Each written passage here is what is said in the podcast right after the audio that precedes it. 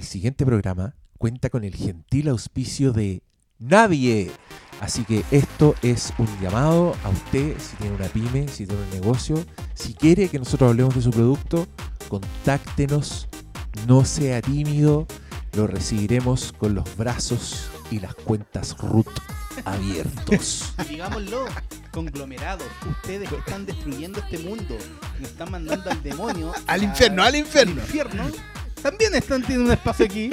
No tenemos. Nuestra moral en realidad dura como 40, 50 años más nomás, así que ahora mismo. ¿Qué, qué tanto? ¿Qué tanto? No Está quedando optimista el hombre. Y vayan a mi Patreon. Ustedes saben Patreon. Dicho ello, ahora sí nos vamos con este gran programa. Bienvenidos sean al Flinkas dedicado al gran estreno gran. The Suicide Squad. Oye, ¿qué opinan de.? No, no hay ni un criterio para ponerle nombre a las películas. Ni uno.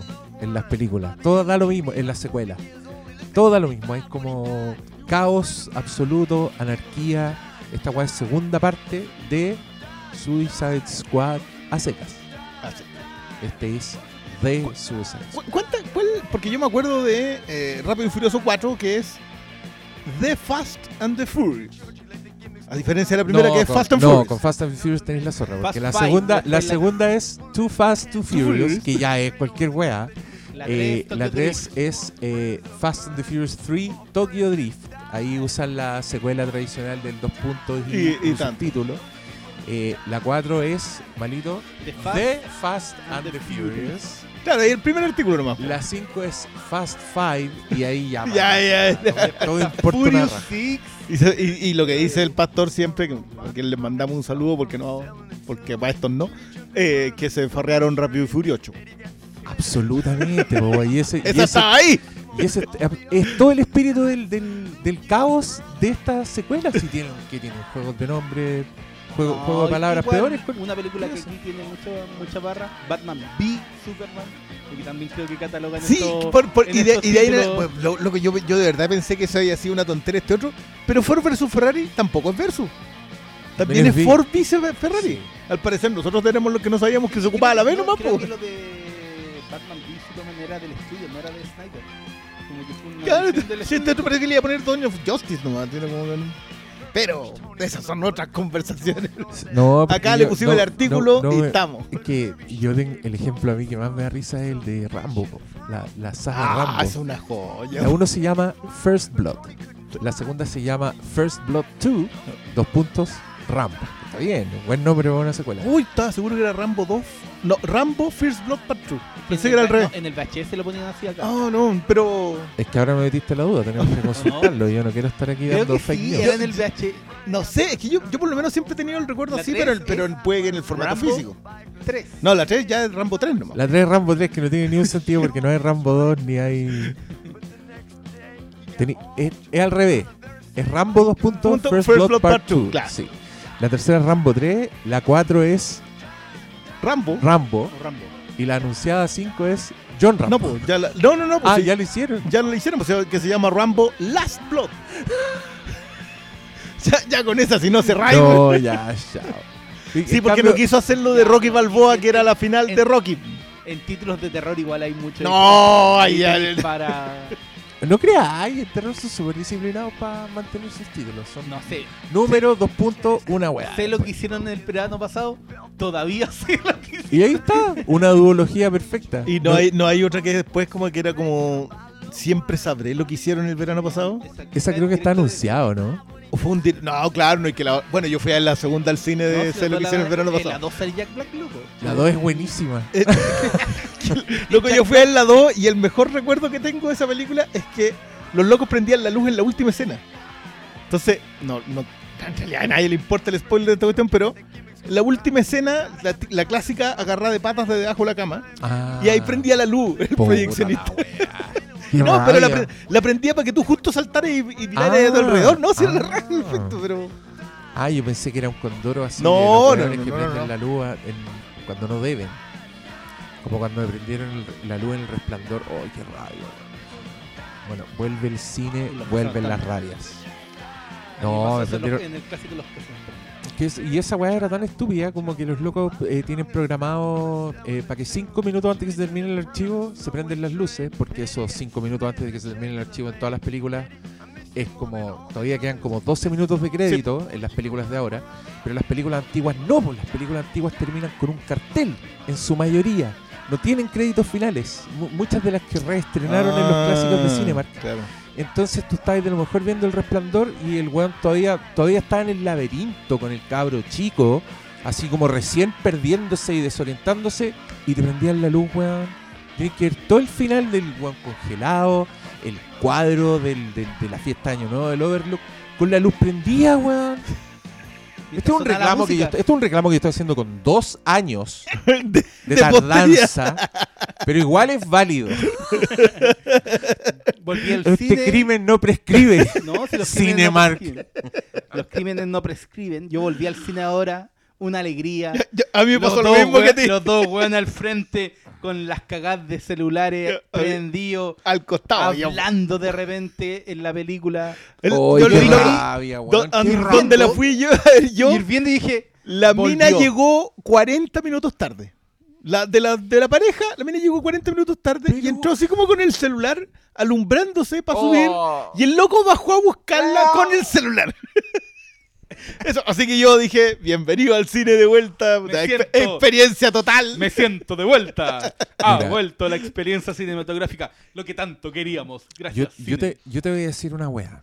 Yo tengo en mi casa, esto va a sonar como que yo me estoy quebrando, pero no, es para que entiendan, es para que entiendan el contexto. Igual tengo unos parlantotes así para ver películas con el con surround y la weá, con, con color. Le doy color a la weá. Alégale a un y- vecino. Nunca porque soy cauto. Lo así. No, y porque puta me aguanto la fiesta en la noche, ustedes se aguantan Terminator 2 a la hora del pico. Ese es el trato implícito que tenemos con nuestros vecinos. Y, y ya, y con, y con todo ese sistema que me tiene muy contento, muy conforme para ver películas en mi casa, Juan, fui al cine a ver Godzilla vs. Kong y en los putos créditos de esa weá yo estaba con lágrimas. Porque he visto tres veces Godzilla vs. Kong en mi casa y nunca había escuchado tan bacán la weá. Entonces me da rabia porque, claro, uno dice, no, si no lo echo de menos. No, No, si igual vemos acá, tenemos 4K, como me decía un weón una vez que dije que extrañaba el cine. El weón me dijo, "Hoy con una OLED 4K así. Weón, no.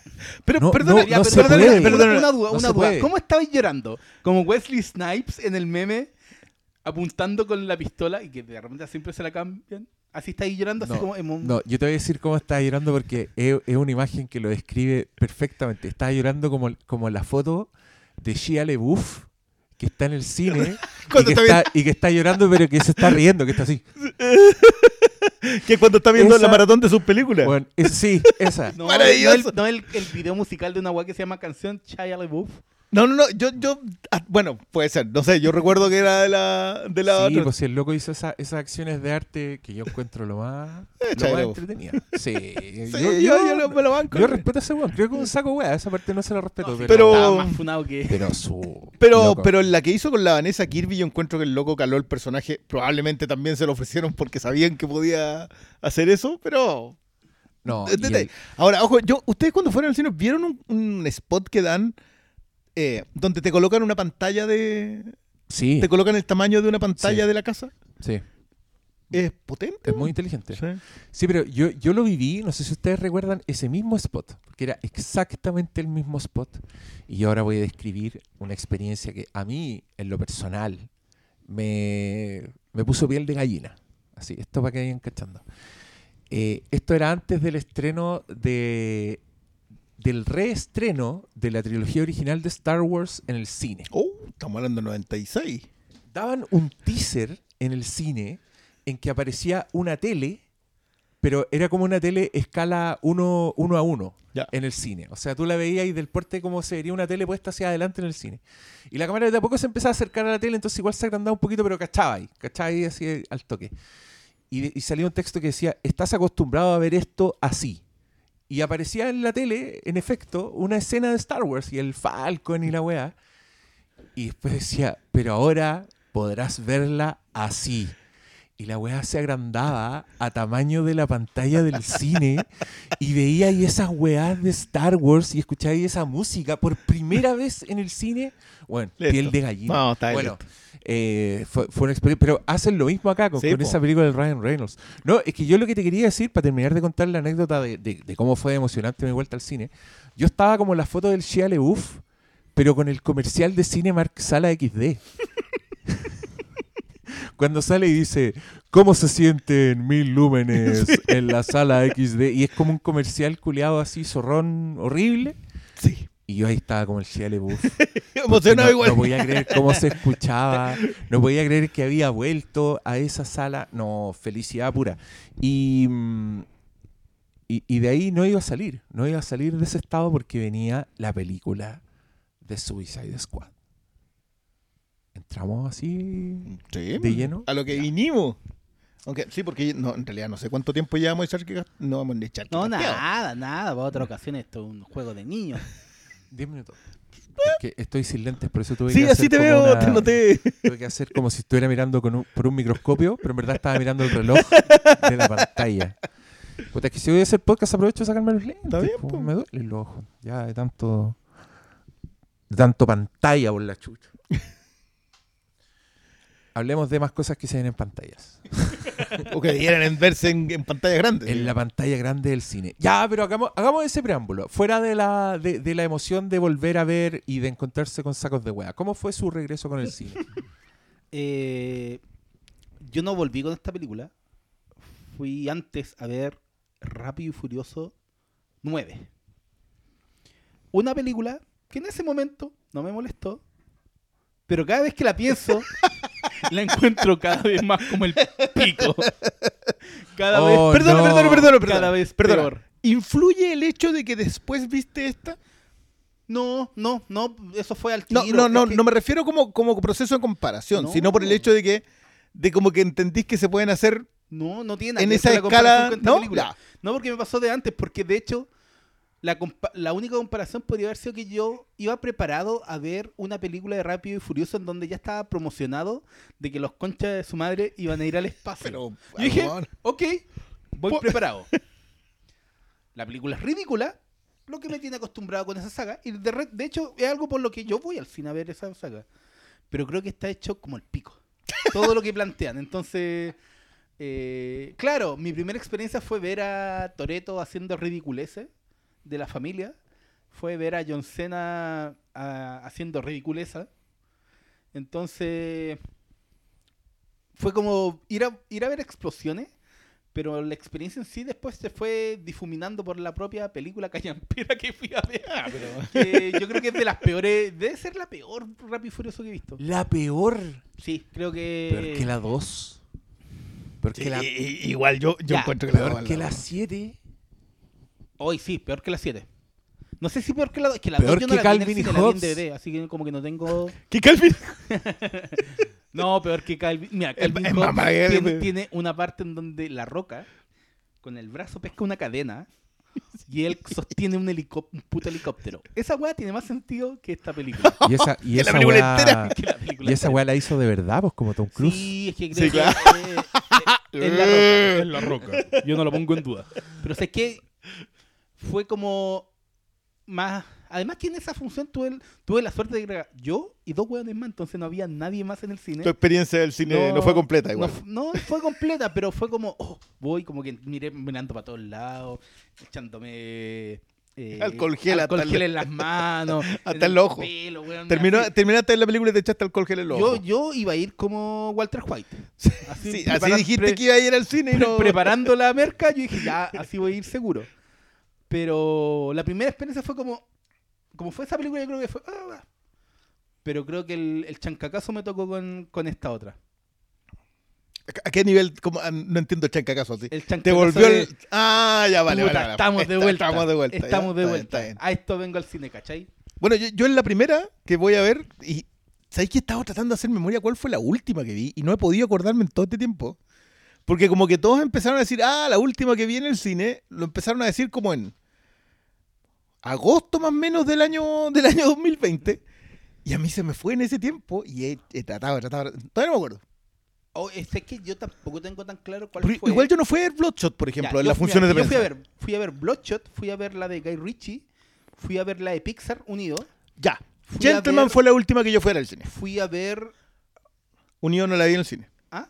Unido Unida no. yo la vi en el cine. Entonces, no sé, te- solo recuerdo que fui al cine y vinimos acá a grabar un. Pero no recuerdo cuál fue. No, no, yo de si Gentleman fue la alcancé a ver Bloodshot- en el cine. Si fue Bloodshot, la última película de Vin Diesel.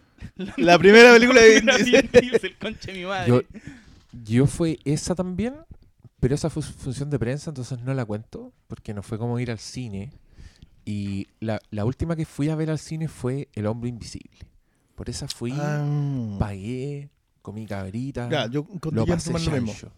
Gentleman yo, lo- yo la fui, ahí puse los de los de fue- los 122 millones de dólares que ha recaudado esa febrero, película. Oh. Sí, Pero fue en febrero esa. No, yo no fue, ¿Acaso- es que acuérdate que yo después marzo? viajé, si fue en marzo, y yo después Ah. y quería ir en México a ver alguna cuestión que no pero no alcancé, o si ya andaban todos, acuérdate que yo Ya, fui así, música de ahora de. No, no, que si andaba, yo andaba trabajando. Eh, pero claro, volví ahora con esto y estoy muy contento de haber vuelto con este tipo de películas en donde la pasáis bien. Más allá de cualquier cuestión, yo estaba así, pero. No, no estaba contento. El, estado era de gozo. Que, que no sé si pasa tanto. Yo, yo encuentro que puede también tener que ver con que hoy volvimos al cine, ¿cachai? Pero ni, ni el otro yendo a buscar a la polola con, con, con una linterna, con un foco, con un faro, me molestó tanto que así como que, ah, pasó, ah, seguí nomás, démosle, vos, agarra a, jabalinazo a todo el mundo. No, no, como que no me... Nada me sacó de pasarla bien. Eh, que siento que es el, el- Va a ser el sino del cine en un buen rato porque como que la gente, si es que quiere volver al cine, quiere ir a pasarla bien, entretenerse. Y- Como que el, y por eso yo creo que hay algunas condenadas. Puta, yo no estoy en la mente, no leo mente, lamentablemente. ¿No? Lamentablemente, pero yo creo que también va por el factor de esto no lo puedo ver en la casa, onda puede, puede que puede que la película se filtre o, o puede que O puede que se estrene paralelo, o, o que los streaming estrenen algo palomitero, pero algo de esta de este nivel no se ve en la, en la casa, ¿cachai? Y aunque sea, yo por ejemplo igual eché de menos, que la encuentro harto menos que, harto, harto menos que esta, Army of Dead igual lo hubiese pasado bien en el cine. Sí, echo de menos, eché de menos yo Godzilla vs. Kong, que parece que no alcancé. Ah, Esa me hubiese gustado mucho en el cine. sí. No, mira, yo te cuento que fui a ver Godzilla vs. Kong al cine y fue todo lo que esperaba, pero no lo sentí tanto reencuentro con el cine porque fue, fue más raro, fue una experiencia rara, que creo que nunca me, me había tocado ver muchas veces una película así, quererla, sabérmela y verla en el cine después de toda esa weá, por primera vez. Esa weá rara, nunca me había pasado. Entonces, creo que estaba pendiente de puras weás, ¿cachai? No estaba realmente viviendo la Pero, experiencia. pero ¿te con- refieres en corto espacio de tiempo? no, me refiero a que Ya es una película que me sabía de memoria, que, que había escrito reseñas, grabado podcast, eh, me, la- me lancé como en una... Tiene que ver con algo que haré en Patreon. Me lancé como en una profunda investigación sobre el Godzilla. Y entonces fui a ver esta cuestión al cine, que fue una vuelta al cine, ya, ya es como algo importante. Y era una película, claro, que me sabía de memoria y que sin embargo nunca había visto en el cine. Entonces estaba, más que viendo una película, estaba como esperando que pasaran cosas, fijándome en cosas. ¿Me cachai? No fue un... Sí, sí, sí, tanto la- La, un la como- igual también recientemente, no es como cuando han dado los clásicos y vaya a ver por Sí, primera pues, ni, vez, no ni sé, una, ni una Tiburón, sorpresa, claro, no, no había como un co- como un reverla, o sea, redescubrirla, fue un reverla y no redescubrirla, entonces claro, por eso no la cuento, pero con Suicide Squad. Briones, tú no sabes lo que es sentir felicidad estando sentado O en sea, una sala de sí lo cine. sé, pero no en hay no, no. es que no sabes. Ah, ya vale, sabes. qué bueno. Tú no sabes, tú tampoco, Paulo. Nadie, sabe Nadie, nadie lo sabe. lo que es sentir esa felicidad viendo esta película. Que yo creo que se alinearon los planetas, claro. Por una parte, James Gunn tiene todo. Yo aquí, además, vengo con, con, con mucho deleite a, a repetir todas las cosas buenas que dije de Guardianes de la Galaxia Volumen 2. Porque todo lo que me gustó de esa película está en esta o acelerado o perfeccionado o pasado por un filtro para mayores de 18 años. Creo que es una weá que no tiene desperdicio. cuando también me acuerdo de lo que dije cuando hablamos de Infinity War y esto lo dije como algo malo de Infinity War, dije estos weones quisieron hacer una película que se trataba como de las puras partes buenas de las películas e hicieron este eh, pegoteo de batallas una detrás de otra que te tiene pésimo y monótono eh, todo el visionado de la wea. Este señor James Gunn creo que hizo lo mismo. Creo que hizo una película eh, que es solo las partes buenas de la película, pero lo hizo sin sacrificar sus personajes, sin sacrificar el ritmo, sin sacrificar la inteligencia del espectador y sin sacrificar el tiempo del espectador. Me he leído eh, reacciones en Twitter a esta película que la tratan como de la weá fome y de la weá aburrida. Y mm, miren, yo sé que he tenido desacuerdos con personas, pero para mí leer eso es, es de un universo paralelo. Yo no puedo entender Ahí tenéis desacuerdo, weón. Que alguien- Viene de otro mundo. es que, bueno, no puedo entender que alguien encuentre aburrida o fome esta película, Mm. salvo que a ti te, te aburran las cosas entretenidas. Si te aburren las cosas entretenidas, de más que te vaya a aburrir, ¿cachai? Pero claro, eso ya a mí me dice ser que... que vais también predeterminado a encontrar aburrido algo. Porque yo he leído muchas reacciones estilo, "Mm, esto no es como la etapa de, de la, desde la más ñoño, esta no es como la, la etapa de Ostrander de Suicide Squad. Puta weón, anda y el cómic si quería eso. O por otro lado te ¿Pero ¿Existe esa gente? De ahí te mando los tweets. Ya, por Tú favor, weón. De- Tú de- los conoces. no, no, no, Y después ¿por qué tení no. otra reacción en donde es "Mm, esto es malo de antemano porque James Gunn es malo. Que mucho de lo que yo he leído ha sido así. Entonces creo que también van como ¿Pero es malo de maldad o malo de calidad? es malo de calidad porque ah, no, ahí, James ahí, Gunn- ahí yo- y ahí tenéis todo el amplio desde los Snyder Bros. diciendo, no, este no es el universo que yo quería ver. Weón, que yo no entiendo por qué. Yo encuentro que transcurren parte, exactamente sí, el mismo universo, nomás, no- Desde eso a gente que va contra James Gunn porque se les metió en la cabeza que James Gunn es malo. Que yo estoy completamente en desacuerdo. Entonces. De, de hecho, yo creo, también yo, creo, hay yo creo que acá hay un punto autoral de. Gunn que, que, que es bien conversable, güey. Yo que, que- que- que creo que es un punto autoral. O sea, que en, en esta mm, dicotomía, porque en, en este juicio binario de, Bueno o malo.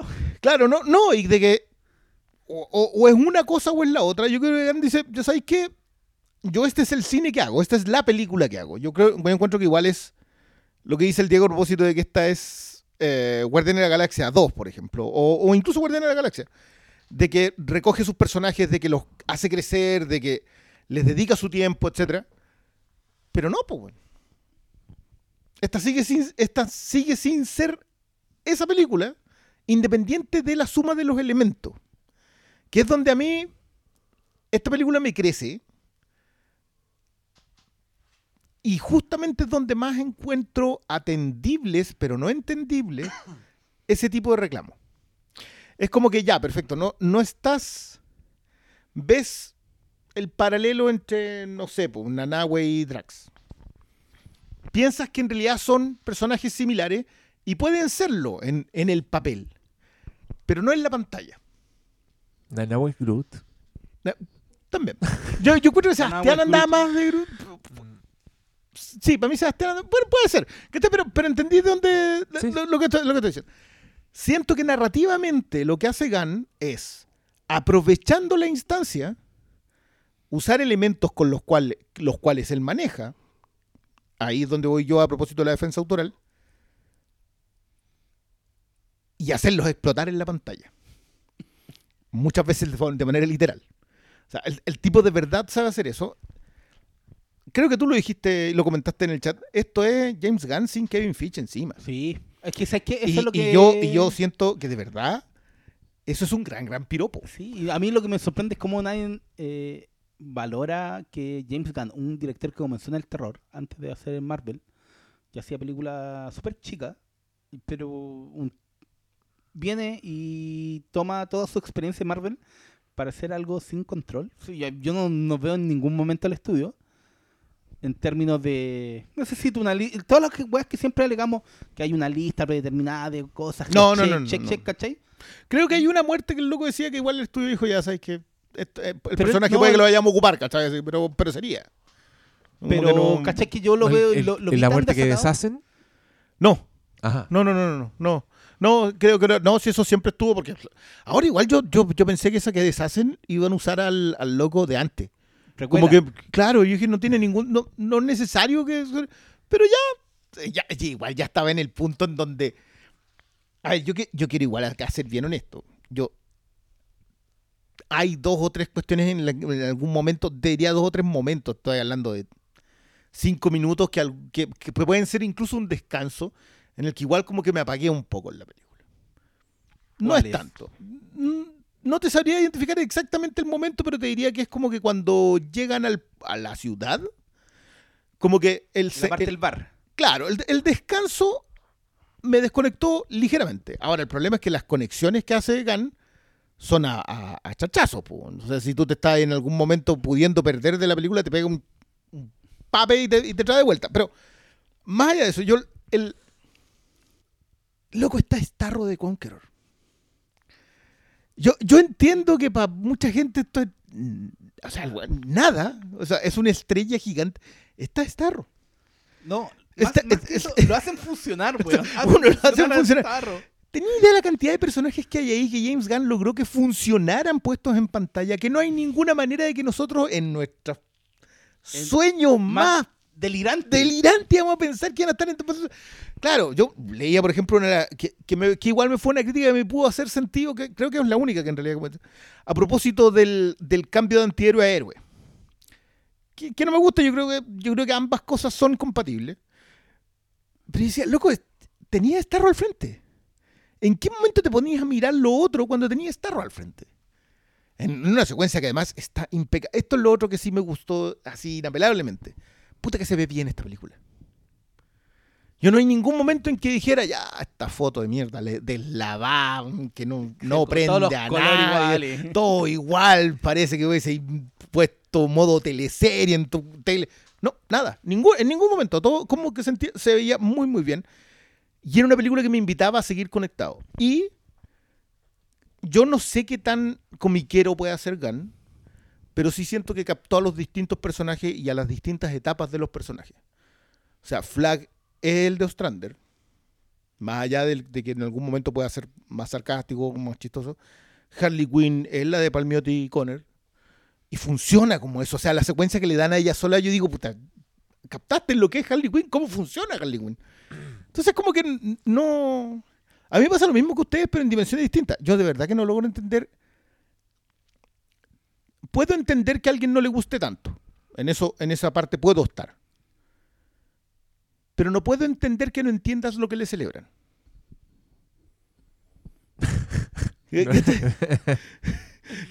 Ah, pero sí. No, no sé, no sé qué más decir. Es que yo solo tengo flores para esta película. Mí- si no- Mira, yo, Y- yo también reconozco que tengo solo flores. Hubo un punto en el que yo encontré que al señor James Gunn se le pasó un poquito, se pasó un poco, que el término de las canciones, que es una agua súper menor. Pero igual es marca registrada, No. Pero por un lado, también después recordé la primera Suicide Squad, en donde las, las canciones estaban, ahí sí que estaban metidas Claro. con forceps. Pero esta misma película, entre medio, cuando yo decía, ya, pero ¿para qué le pusiste canción? Me tenía momentos en donde realmente las canciones aportaban a toda la secuencia. Piensa desde el desenlace, bacán con Ratcatcher, que ahí yo estaba de pie, de pie aplaudiendo como mono. Eso es lo que le funciona. Es que, es que, de nuevo, yo, yo entiendo que, hoy sabéis que esto es igual que Guardián de la Galaxia. Puedo entender. Pero Lo así- Ahora No. tienen problemas con las weas que son iguales a otras. Claro, es que ese- ese- pero no, ese, ese- puedo entender que creas eso porque en, la, en, en estructura parece serlo. Pero tomar a un personaje como Ratcatcher 2, porque más encima te lo dicen, Ratcatcher 2, y convertirlo en un personaje que te funciona desde que aparece la Millennial, hasta que lo cierran en, en actos heroicos, ¿cachai? Loco, la vi durante toda la película. Vi un personaje no ir del punto A al punto B con chistes puestos. Vi un personaje desarrollarse entre el punto A y el punto B, independiente de los sketches que, que ahí, ahí, ahí es donde yo hay Y, cosas que y en no- acción, Claro, durante una trama larga, con interacción eso. con otros personajes. Eso. La interacción con otros personajes, yo creo que una de las cosas que de repente se le dice a Marvel es que eh, in- individualmente funcionan muy bien algunas cosas, pero en, en el conjunto no. Yo creo que aquí, desde el personaje más chico, que está ahí solo para que le explote la cabeza, hasta el otro más chico que está ahí solo para que, Solo para que el para que le karma huele en la cabeza. y solo para que, para que el karma actúe contra él, las fuerzas del universo, hasta los hasta lo- hasta el equipo ya que, que llega hasta el final, cada personaje no solo está bien utilizado, sino que también se complementan, se integran desde el, el propio viaje de Bloodsport con el Claro. tema de la hija y lo que pasa con Sí, Ratcatcher. es que, es que yo creo que todo todo eso lo- el, el loco es bueno haciéndolas porque ya los ha hecho y los ha hecho bien antes. Si lo que pasa es que acá los soltaron. Los acá las tres amarras que le tenían, se las No, el lenguaje, se las soltaron. Eh, la cantidad de sangre, se las soltaron. Referencias sexuales, se las soltaron. Listo, pues eso, todas las amarras que tenía y eso todo. Loco, yo, yo me acordaba mucho de la escena de la flecha en Guardianes de la Galaxia 2. La escena de la flecha Qué es... maravilla, una Es una, claro, maravilla. es una maravilla. Entonces yo decía, claro, pues el loco hizo esa escena y tuvo que acotarla para que pasara piola. O sea, los locos mueren lejos, la flecha pasa en azul, todo. Acá no tiene que hacer eso, pues. Acá el loco le puede sacar un ojo si quiere, pues. ¿Cachai? O sea, acá, puede destriparlo, cortarlo, comérselo, hacerle lo que quiera, porque los jefes no le iban a decir nada. Los jefes dijeron, ya sabéis que esta película es R, ya, chao. Pero, y, y el, y el resultado de eso es una película altamente divertida que, que nunca deja de, de fascinarte y, y bien impredecible. Yo no me sentí a salvo en ningún minuto en esta película. Eh, encontré hermoso que el weón dijera, eh, la película se llama El Escuadrón Suicida y voy a hacer una película sobre un escuadrón suicida y lo vas a ver y, y después de eso vas a sentir, weón, yo, yo me encontré como, no quiero que este personaje muera, como así como, y dije, ¿cuándo fue la última vez que sentí así? Como, realmente, como sin saber si el personaje iba a morir o no, ¿cachai? Eh, probablemente en la tele, pero en las Mm. películas esa weá no pasa. Me acordaba, weón, de la Black Widow cayendo en ese vacío, En donde con toda la weá, llegar pose superhéroe la weá indestructible entre medio, y acá... y algún cada- traje de vibranium que le iba a salvar la vida. y, y- y donde curiosamente también hubo un momento eh, donde nuestros personajes están así en un límite y hay un corte a un flashback donde llegas a la solución de dicho entuerto y acá hecho de manera perfecta, Sí. donde ni siquiera te diste cuenta que la weá iba a empalmar y cuándo iba a empalmar. Y es sorpresivo, es gracioso, Perdona, es una buena imagen, es un money shot, weón. la- ¿Cuántos estamos, money estamos hablando de shots? las pasadas. Ya sé. Estoy Pero completamente de acuerdo con que sea unos ¿Cuántos momentos brillantes. money esta weá. shots tiene esta película? Piensa tú que hay una secuencia bajo la lluvia que ¿por qué? Y esa pura secuencia tiene money shot tras money shot desde Es que, es Nanahue, que, no- todo, no es solo, todo. por eso yo te digo que no es tan... eh, creo que eso es lo que tiene para el estudio. Creo que esta es una película que cumple en mostrarte los personajes como una weá cool, larger than life, como dicen los gringos, ¿cachai? Eh, esta película no traiciona esa weá. Yo me imagino las fans de Birds of Prey yendo a ver esta película por Harley Quinn Y y quedar absolutamente felices con que weón le hayan dado una línea argumental de princesa a Harley Quinn. Me, me estoy weyando. Es perfecta esa wea. Es demasiado buena para el personaje. Es entretenida y te está dando las pinceladas de otro color en una weá que es gigante y que tiene todo, weón, tiene todo para agotarte, para cansarte, para podrirte, porque insisto, es money shot tras money shot. Pero weón, el- encuentra la forma de que los money shot no se devalúen. Onda, llegáis al money shot número 25 y yo todavía estaba. el- digamos el momento Polka Dot en Ah. el clímax. Y yo esa weá Estamos hablando de la, de la visión. en los ojos. No, estamos llegando. El clímax, cuando Ah, finalmente él, él- cuando él dice su ¿Cuándo- última cuándo línea. dice? Cuando él dice su última línea, yo estaba genuinamente emocionado por ese, con A, ese a personaje. sabiendas de qué pasaba en ese momento incluso. Sabiendo de todo. Sí, es que, es que- de todo. que es algo que a mí me... Yo, yo la encuentro... Yo, yo reconozco contigo de que yo me llevé acá dos sorpresas groseras. Así, groseras. Es que para, para el que es como fan del cómic, como que estas películas va y- por historia, ¿cachai? Que ya hay algunos personajes que deberían estar resguardados. Yo dije, ya, estos están resguardados. Ni No. cagando, loco.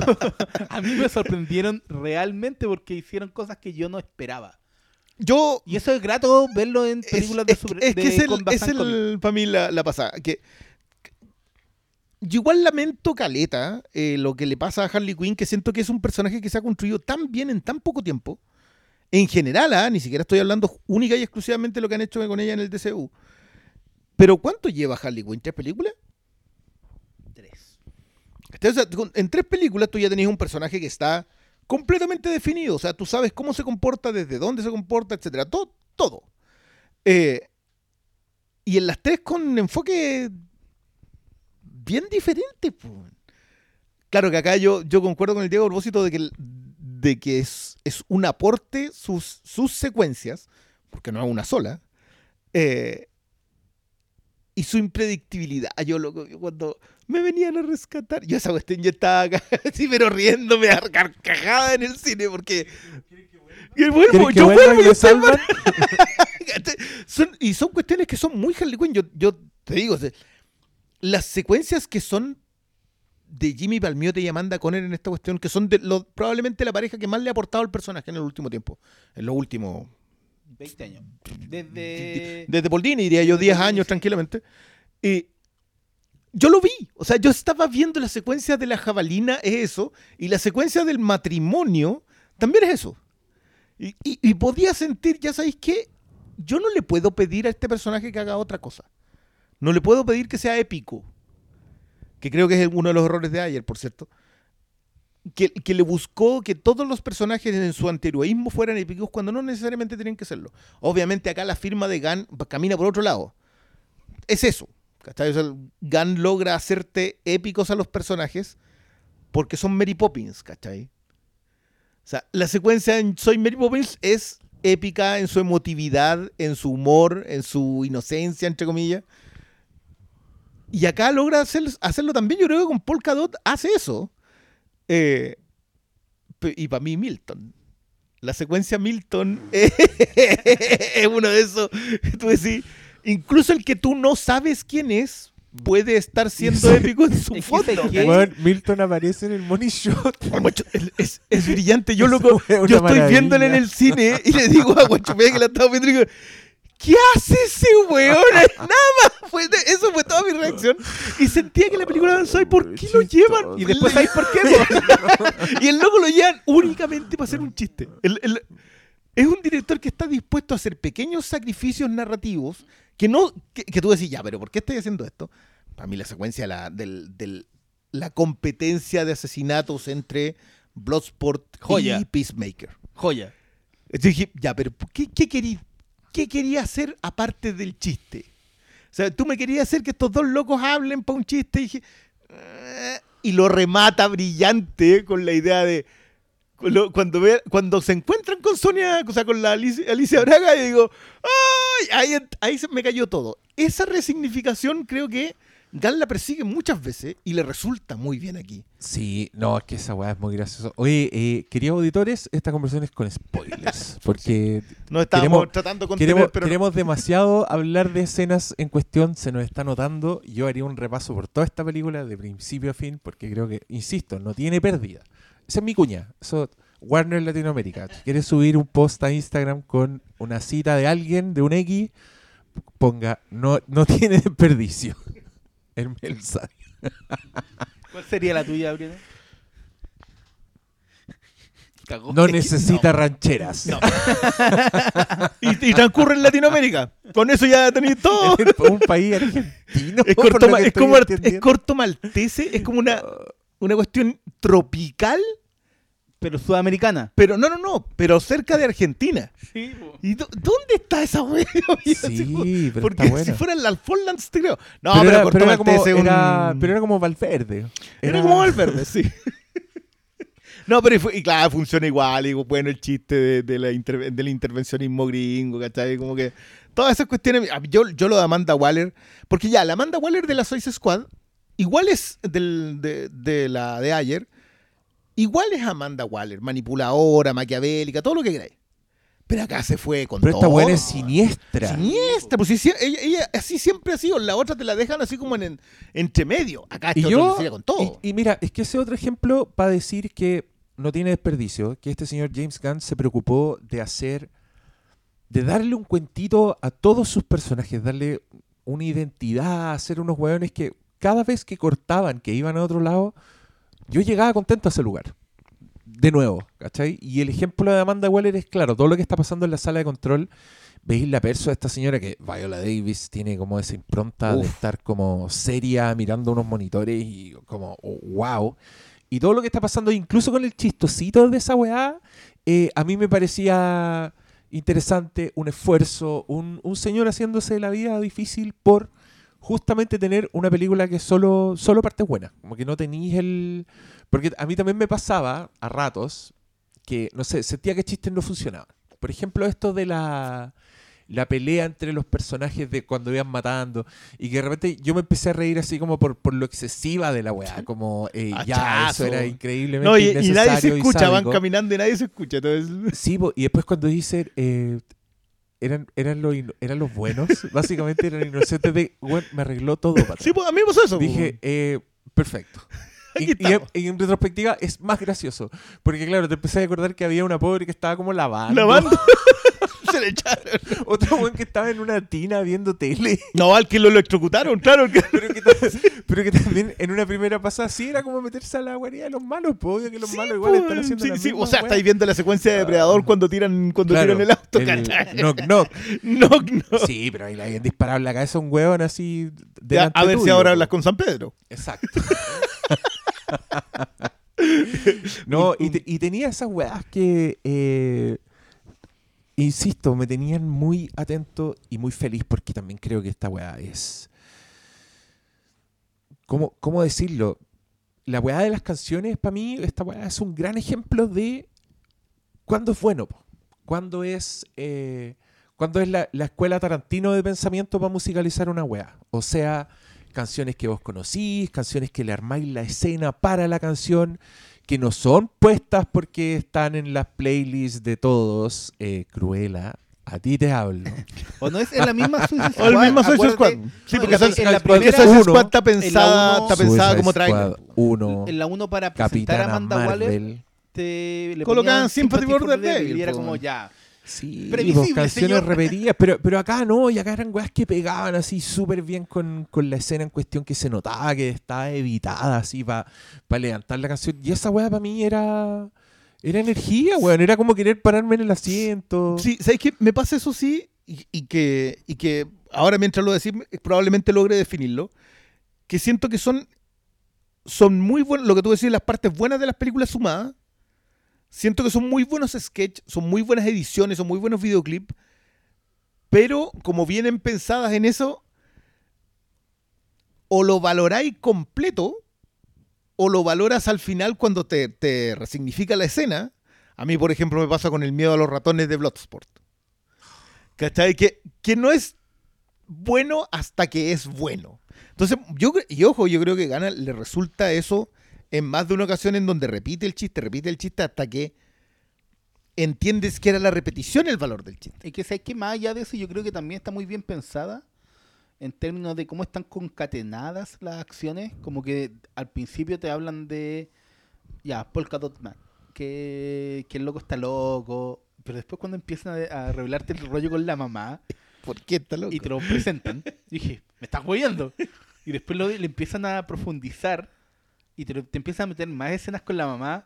Y weón, todo eso va relacionado no, para hacerte crecer a los personajes. Y creo que hay Y- mucho yo- de eso es que que, hace que- que, funcionen los personajes. Sí, es que no solamente logran hacer fun- funcionar los personajes entre ellos, porque claro, obviamente Bloodsport ocupa eso como general, ¿cachai? O sea, lo, lo ocupa para que los personajes cumplan con algo que tienen que hacer en el momento en que lo tienen que hacer. Pero te funciona mejor a ti como espectador. O sea, a ti como espectador te crecen más los personajes que lo que le crecen a los personajes que se van conociendo, porque al fin y al cabo se llaman el Escuadrón Suicida. El loco sabe que el de al lado tiene o puede o debe morir en algún punto, porque lo necesita para cumplirle una misión. Eh, que por cierto, que a mí me hace ruido el personaje de Flag acá. No, no, no estoy seguro de cuál es, es la intención que quiso darle eh, Gunn a Flag. Si era el sabueso obediente de, de Waller o si era un tipo con, con la idea del sueño americano del soldado, es decir, entregar libertad y democracia allá donde lo manden, ¿cachai? No, nunca me cuadran las dos cosas. Eh, excepto quizás en la última pelea con. Pero es un, es un detalle muy chico. O sea, si empiezas a picar en cada uno de los personajes, probablemente te encuentres con esos topes. Me pasa con la mm, con las interacciones de Harley Quinn con el resto del equipo. Como que siento que si no la conocen tanto, en realidad no entiendo. Sí entiendo cuando Flag le dice, puta, nosotros teníamos rescatar, pero no entiendo a Bloodsport, por ejemplo, porque no la conoce tanto como para reaccionar de esa manera. Entonces, ah, para nosotros como espectadores tiene todo el sentido del mundo, pero no sé si alcanza a tener todo el sentido del mundo para los mismos personajes. Es la novia del Joker. Todos la conocen. Claro, pero, pero puta, no hay, no hay de eso. una celebridad. Sí, Una pues, la estrella. el presidente. Es, es la única weona que quedó viva del, del escuadrón anterior. Si también eres soldado Es, en es- ese es bueno lo de. po. mm, Eso sí tengo que decir. Yo sé que Jay Corney y el Capitán Boomerang es para todos probablemente una instituciones más inútiles en, la- en todo el universo DC. Pero igual eso fue No, esa es una de las que me sorprendió a mí. así como. oh, Ese- estamos hablando de su muerte. de, Sí. de Boomerang, sí. Su muerte fue gloriosa, weón. Lo, lo más digno que ha hecho ese weón en pantalla. Por eso te digo, Toda su vida. el, Ahí eh, se redimió de Duro Gracias, James weón. Gunn. No, mira, yo, yo quiero decir un montón de cosas, pero mira, yo te voy a decir cuándo lo empecé a pasar bien con esta weá. Fue al principio, porque ya de entrada, como este señor enigmático Michael Rooker con su pelo blanco. Zaban. Pero a medida que iban construyendo esta secuencia que estaba completamente desde el punto de vista de este señor, eh, la, cinematografía de la película, el cine de la película, lo estaba transformando completamente en el héroe de la weá. Y a mí eso me pareció muy hilarante. Entonces me empezó a dar risa que, por ejemplo, cuando llegaran al lugar del lanzamiento y todos se tiran al agua, pero el, el plano cool, el plano del héroe, es del viejo. Y el weón tiene a todo eso a su alrededor, pero el weón se queda con el viejo. Entonces yo, yo ahí como que yo empecé, ya James Gunn, tienes, tienes mi curiosidad, tienes mi curiosidad. Y el desenlace de esa situación, el que toda la construcción de ese personaje fue para que el weón entrara en pánico y se fuera gritando como un niño horrorizado al punto de que le reventaron la cabeza, yo dije, No, no, no. El, el- el- el loco te dice que acá. esta, esta película me tiene, No, de está hecho, haciendo todo bien. la bajada no en la playa, la bajada en la playa es decirte, es, o sea, no esperes lo inesperable. Loco, esto es lo que no esperabas. O sea, los personajes, loco, a mí me, a mí lo que hacen con, con comadreja, que no Oh, tiene, loco, weón. no tiene ningún sentido comadreja en ningún punto. O sea, Yo estaba ¿le podéis muy- dar órdenes? es que yo estaba muy curioso para saber qué iba a hacer Comadreja. Entonces, esa tensión que, que yo creo que el loco sabía, entonces por eso hizo el personaje tan freak, el más raro imaginable para esa weá. Yo, Pero- alga- alguien decía que era no probablemente sido, es que como estaba todo ese juego al principio que te muestran que los buenos están apostando, el weón que elegía metió una cuchufleta Metió una cuchufleta para ganar. para ganar, para ganar plata, yo creo que iba por ese lado y te queda muy es que- claro. Es que, es que, aparte que usan muy bien el, el cuarto de control en el momento en que tienen que usarlo. O sea, el cuarto de control tampoco. eh, las dos veces te diría yo en que el cuarto de control realmente tiene sentido. Primero en, en la desembocada en la playa, que después te revelan de que es una, un- un- una distracción. Y después en el, en el desenlace de Waller, que alguien decía una cuestión que igual me hizo sentido como comiquero, pero no me hace sentido viendo la película. Viendo las películas. Y es que a Waller nadie le hubiese puesto un chachazo en la cabeza. Y eso es cierto en los cómics, pero no es cierto en las películas. ¿Por qué? Probablemente. reflejos de Wolverine. No, probablemente Waller ni siquiera estaba ahí y tenía un holograma. O probablemente el que le fuera a pegar le tenía tanto miedo que no lo hubiese hecho. ¿cachai? Son, Ah, son cuestiones que no. O sea, Waller es intocable. Si de- Olvídate. por eso te digo yo que la, que la vieja cabrona, yo la vi por fin acá. Sí está fuera de personaje, el personaje que yo conozco, que le pegan en la cabeza. Pero no está fuera del personaje que yo estoy viendo en pantalla. Por eso, por eso me llama la atención que alguien que haya leído los cómics diga, "Pues, loco, esto no es el Escuadrón Suicida. Mentira, ese es el Escuadrón Sí, Suicida. mira, desde la primera escena en donde nos muestran a Servant. No, Servant, Savant, Savant. Savant. Savant. Lo muestran, Servant en la serie. Savant lo muestran. Se pitea un pájaro, weón. Un ser inocente. Se lo pitea al weón. Te, le dan todo el foco. Y después el karma actúa. Y Es- actúa- eso y eso no, actúa- sé, no sé si es una ya- referencia ya- a las aves de presa, pero, pero igual está, no, como pero- sea, igual es buena. pero actúa con y actúa con todo el primer equipo que que se hace papilla Eh, loco eso es lo que yo quería ver de una película del escuadrón suicida Sí, po. en donde lo No, no, no, perdona, eso es algo que tú has leído. En donde alguien, cuando llegaban a una playa, se, echaban a tres cuartos del equipo. Y los que sobrevivían no tenían ninguna opción de terminar la, la misión. Perdona, pero eso es. Yo, yo entiendo la felicidad de Ostrander de estar viendo esto porque, claro, Ostrander no, no escribe el cómic siendo gracioso. Pero si alguien llega y con la misma historia que tú has contado puede hacer algo divertido, yo no veo que un guionista esté molesto con eso. No, no veo cómo, o sea, no, no, ¿Cómo no, voy- es que ya, no ¿cómo le voy a estar faltar en el contra de algo divertido? Divertido? Por eso yo- a mí yo Es que ahí Yo estoy está, con ahí todo con mi- eso de- a mí me de gusta la, di- la diferencia del concepto. Yo creo que hay cosas que son que pueden ser entretenidas, no necesariamente siendo divertidas. Y hay cosas que son divertidas que no necesariamente pueden convertirse en entretenidas porque, porque son una sarta de chistes inconexos, que no me hacen crecer los personajes, que no están, eh, no tienen los eslabones narrativos que a mí me permitan en realidad estar entretenido. Esta película creo que lo tiene. Lo, que me, puede pasar a mí en que me guste menos, no puede ser capaz de decir, o sea, yo no podría decir, "Ah, es que no entiendo lo que les gustó. Yo entiendo todas las celebraciones que yo leído y no entiendo a la gente que, o sea, si- si alguien me dice, no, ¿sabéis qué? Está buena, pero no me gustó tanto. Listo, probablemente esté en el mismo libro, quizás no en la misma página que tú.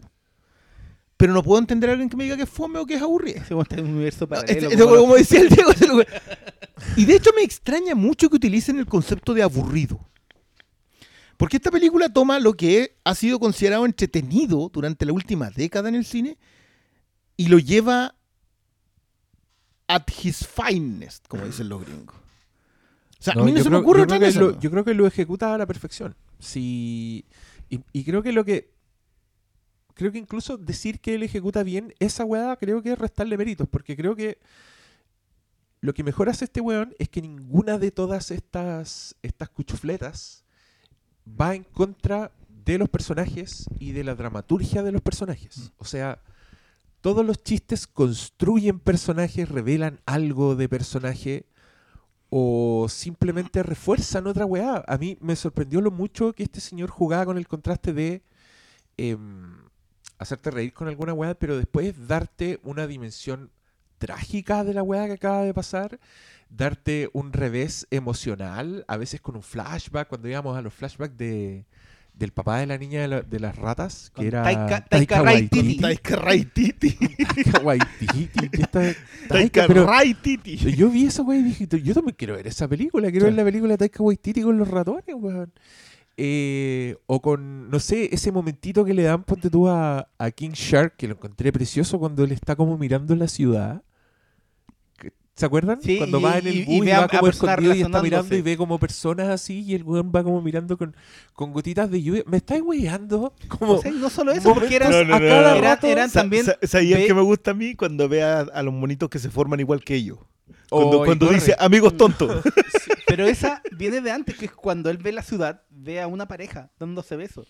Que a mí me, me resignificó todo lo que era la soledad del personaje que te la que te lo plantean desde el principio hasta la secuencia después cuando ya ve a los amigos tontos, ¿cachai? Que Los amigos te explica mucho y para mí es una de las gracias que me encantó esta película es cómo le dan tanto a King Shark, un personaje que te podría parecer que es como que es como el meme de la película, pero no es el meme, tiene mucho más. Es que a eso, a eso es lo que yo me refiero. Todo, tú puedes decir todo lo que no te gusta de una película, pero tienes que empezar a ser capaz de mirar el todo y las partes. ¿Qué parte no te funciona en el todo? ¿Y por qué del todo una parte podría no hacértelo funcionar? A mí me pasa con Nana, güey, que, claro, tú decís, and, y es gracioso. Ya, vale, el tipo lee un libro al revés porque no sabe leer y quiere, y quiere. ¿Por qué? Porque quiere pertenecer. El bigote. Lo del bigote, güey. Pero si pasó piola. Y después se ponía la aleta. Claro, para pasar. ¿Cachai? Pero todas esas cuestiones te van sumando a que el tipo quiere pertenecer. Cuando se resignifica eso, cuando vas dándole la oportunidad al personaje, el todo. Bloodsport, ya, perfecto. Te hacen lo mismo, te hacen casi lo mismo que con. em, con el personaje de Will Smith, se me fue. Deadshot. Con Deadshot. También padre, hija, y co- te atrapan, porque. Está bien. Parece lo mismo, Pero no es lo mismo. pero no es lo mismo. No, pues. ¿Cachai? O sea, te hacen Es el que- momento emotivo. Sí, pero creo que acá esos también son buenos ejemplos, porque creo que nada en esta película era genérico. Tenía una, una pizca de alguna weá que yo no había visto. Y de hecho me sorprendió ver una escena de personas eh, visitándose en la cárcel, sosteniendo el, el- el teléfono, donde el weón que está adentro sigue siendo un criminal. Esa weá yo nunca la había visto. Porque si te fijáis, siempre que en las películas pasa esa weá, el weón que está del otro lado es... Eh, sé sabio. ¿Cachai? Como... No, no cometas los errores que yo... Este weón era... Si vaya a robar, anda con un vigía. Y, la weá, vi. y la weá termina a grito pelado Fuck entre you. hija. El momento que siento que en otra película habría sido la manito así tocando en el vidrio, ¿cachai? Entonces, hasta ese personaje, el que tiene el más riesgo de, de caerse en lo genérico y de la weá repetida, era el Idris Elba. Es me mantuvo interesado toda la película. Bloodsport, weón. Qué Bloodsport, genérico sí, que eso. Sí, pero es que mira, mira eso. Yo, Bloodshot. no, no, no. Bloodshot Sport. Bloodshot, Shots. Bloodshot Sports. Sword. Ya, pero, pero mira la, mira la- Ese es un detalle que para mí hace que yo vuelva a decir, ¿sabes qué? Deja que la película se macere. O sea, perfecto, ya Bloodsport empieza así y termina con el cliché de ese es mi papá. No es la primera vez que Gunn lo hace, lo hace en, eh, Los Guardianes de del, del momento del golpe emotivo dado en un momento en específico. Que suele acertar, ¿eh? yo no, yo no creo que no acierte. Sí, es un cliché. Pero por lo menos debería ser capaz de entender que Bloodsport empieza raspando chicles en la cárcel y termina a su pesar siendo un héroe. Siendo un líder. Y siendo el líder, ¿cachai? Por, por algo lo identifica Flag, que son los otros también. ¿Cachai? Son pequeños detalles. Tú decís, ya, pero perfecto. Si tú Y no, empiezas y- a mirar a un solo personaje, miráis a Nanahue, miráis a Ratcatcher 2, miráis a, a Polkadot, miráis a Bloodsport y decís... Sí, que Harley yo creo que es la que menos avanza porque no tiene por qué avanzar. Si Harley es ella, ¿cachai? Harley es, un- es demasiado ícono para tener... Está bien pintada, pero sigue siendo Harley. No, no, no, Pero no yo tenéis que salir de ahí. Yo- a mí- tecla. a mí- Yo no a había mí- tocado esta tecla con Harley. Pero, pero yo con Harley sentí que cuando aparece, de hecho, su entrada, que también me encanta esa disciplina para dejarla fuera del money shot y, y la buena entra así como atrasada porque estaba cagando, en sus propias palabras. Eh, el número 2. Número dos. me, me dio esa sensación de, de cuando, cuando tú leías ahí un cómic y aparecía un weón de otro lado, de otro cómic, y aparecía un par y tú decías, oh, te, alegrás de ver ese weón, pero entendí que era una historia de él, ¿cachai?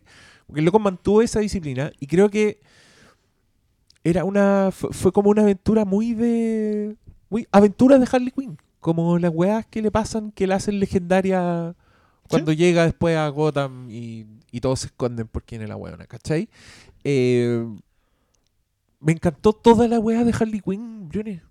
En- entera, incluyendo la wea de la jabalina. Que No, yo para mí me esa, esa es parecía- mejor que la otra. Me parecía muy así gratuita, pero yo decía, ya, pero vamos para dónde, vamos para dónde va.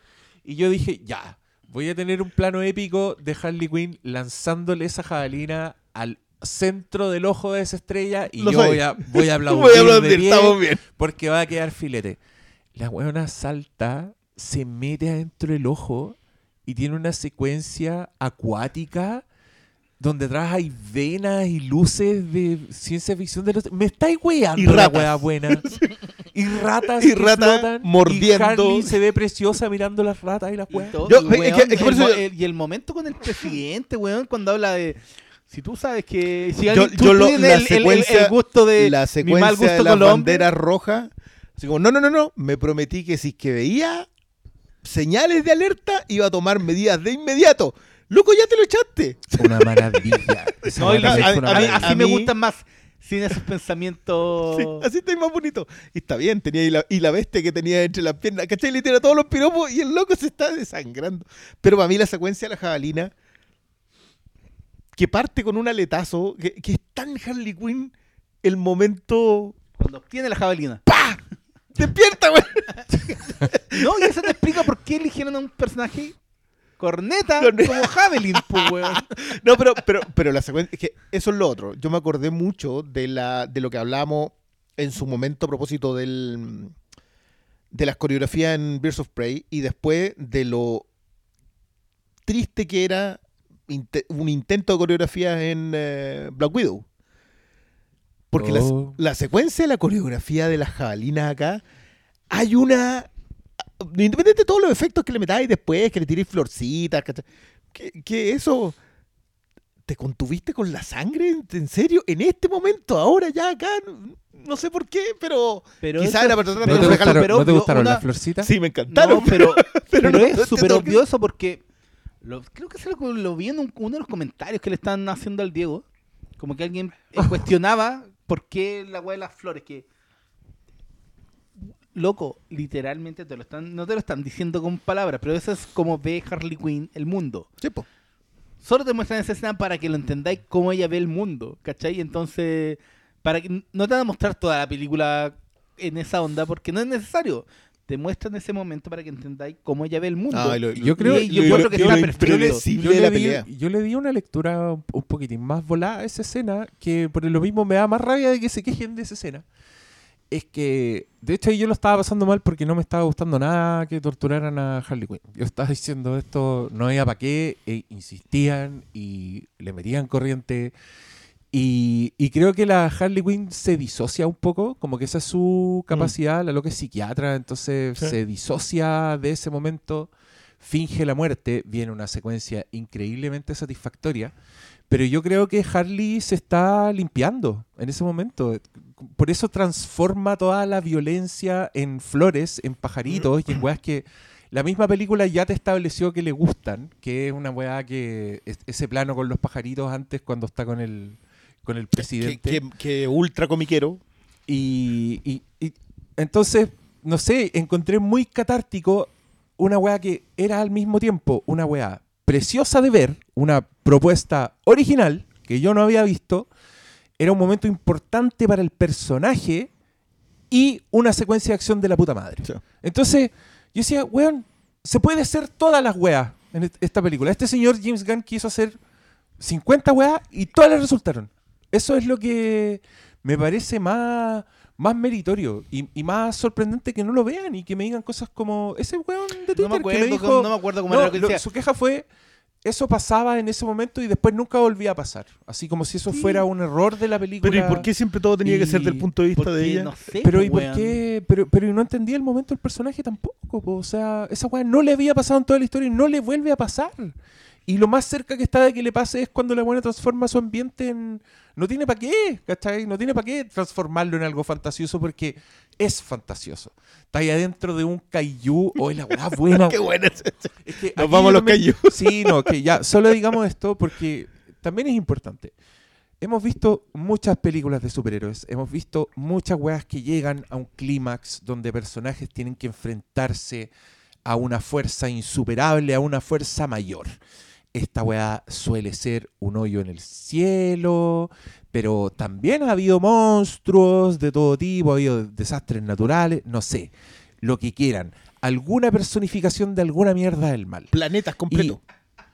Y nosotros sabemos, ejército, y nosotros sabemos que muchas veces cuando llega ese momento en la película, uno está a veces ya en piloto automático viendo la weá, ya sabéis que viene la destrucción y que va a haber como una gran bomba, y ya todo va a pasar.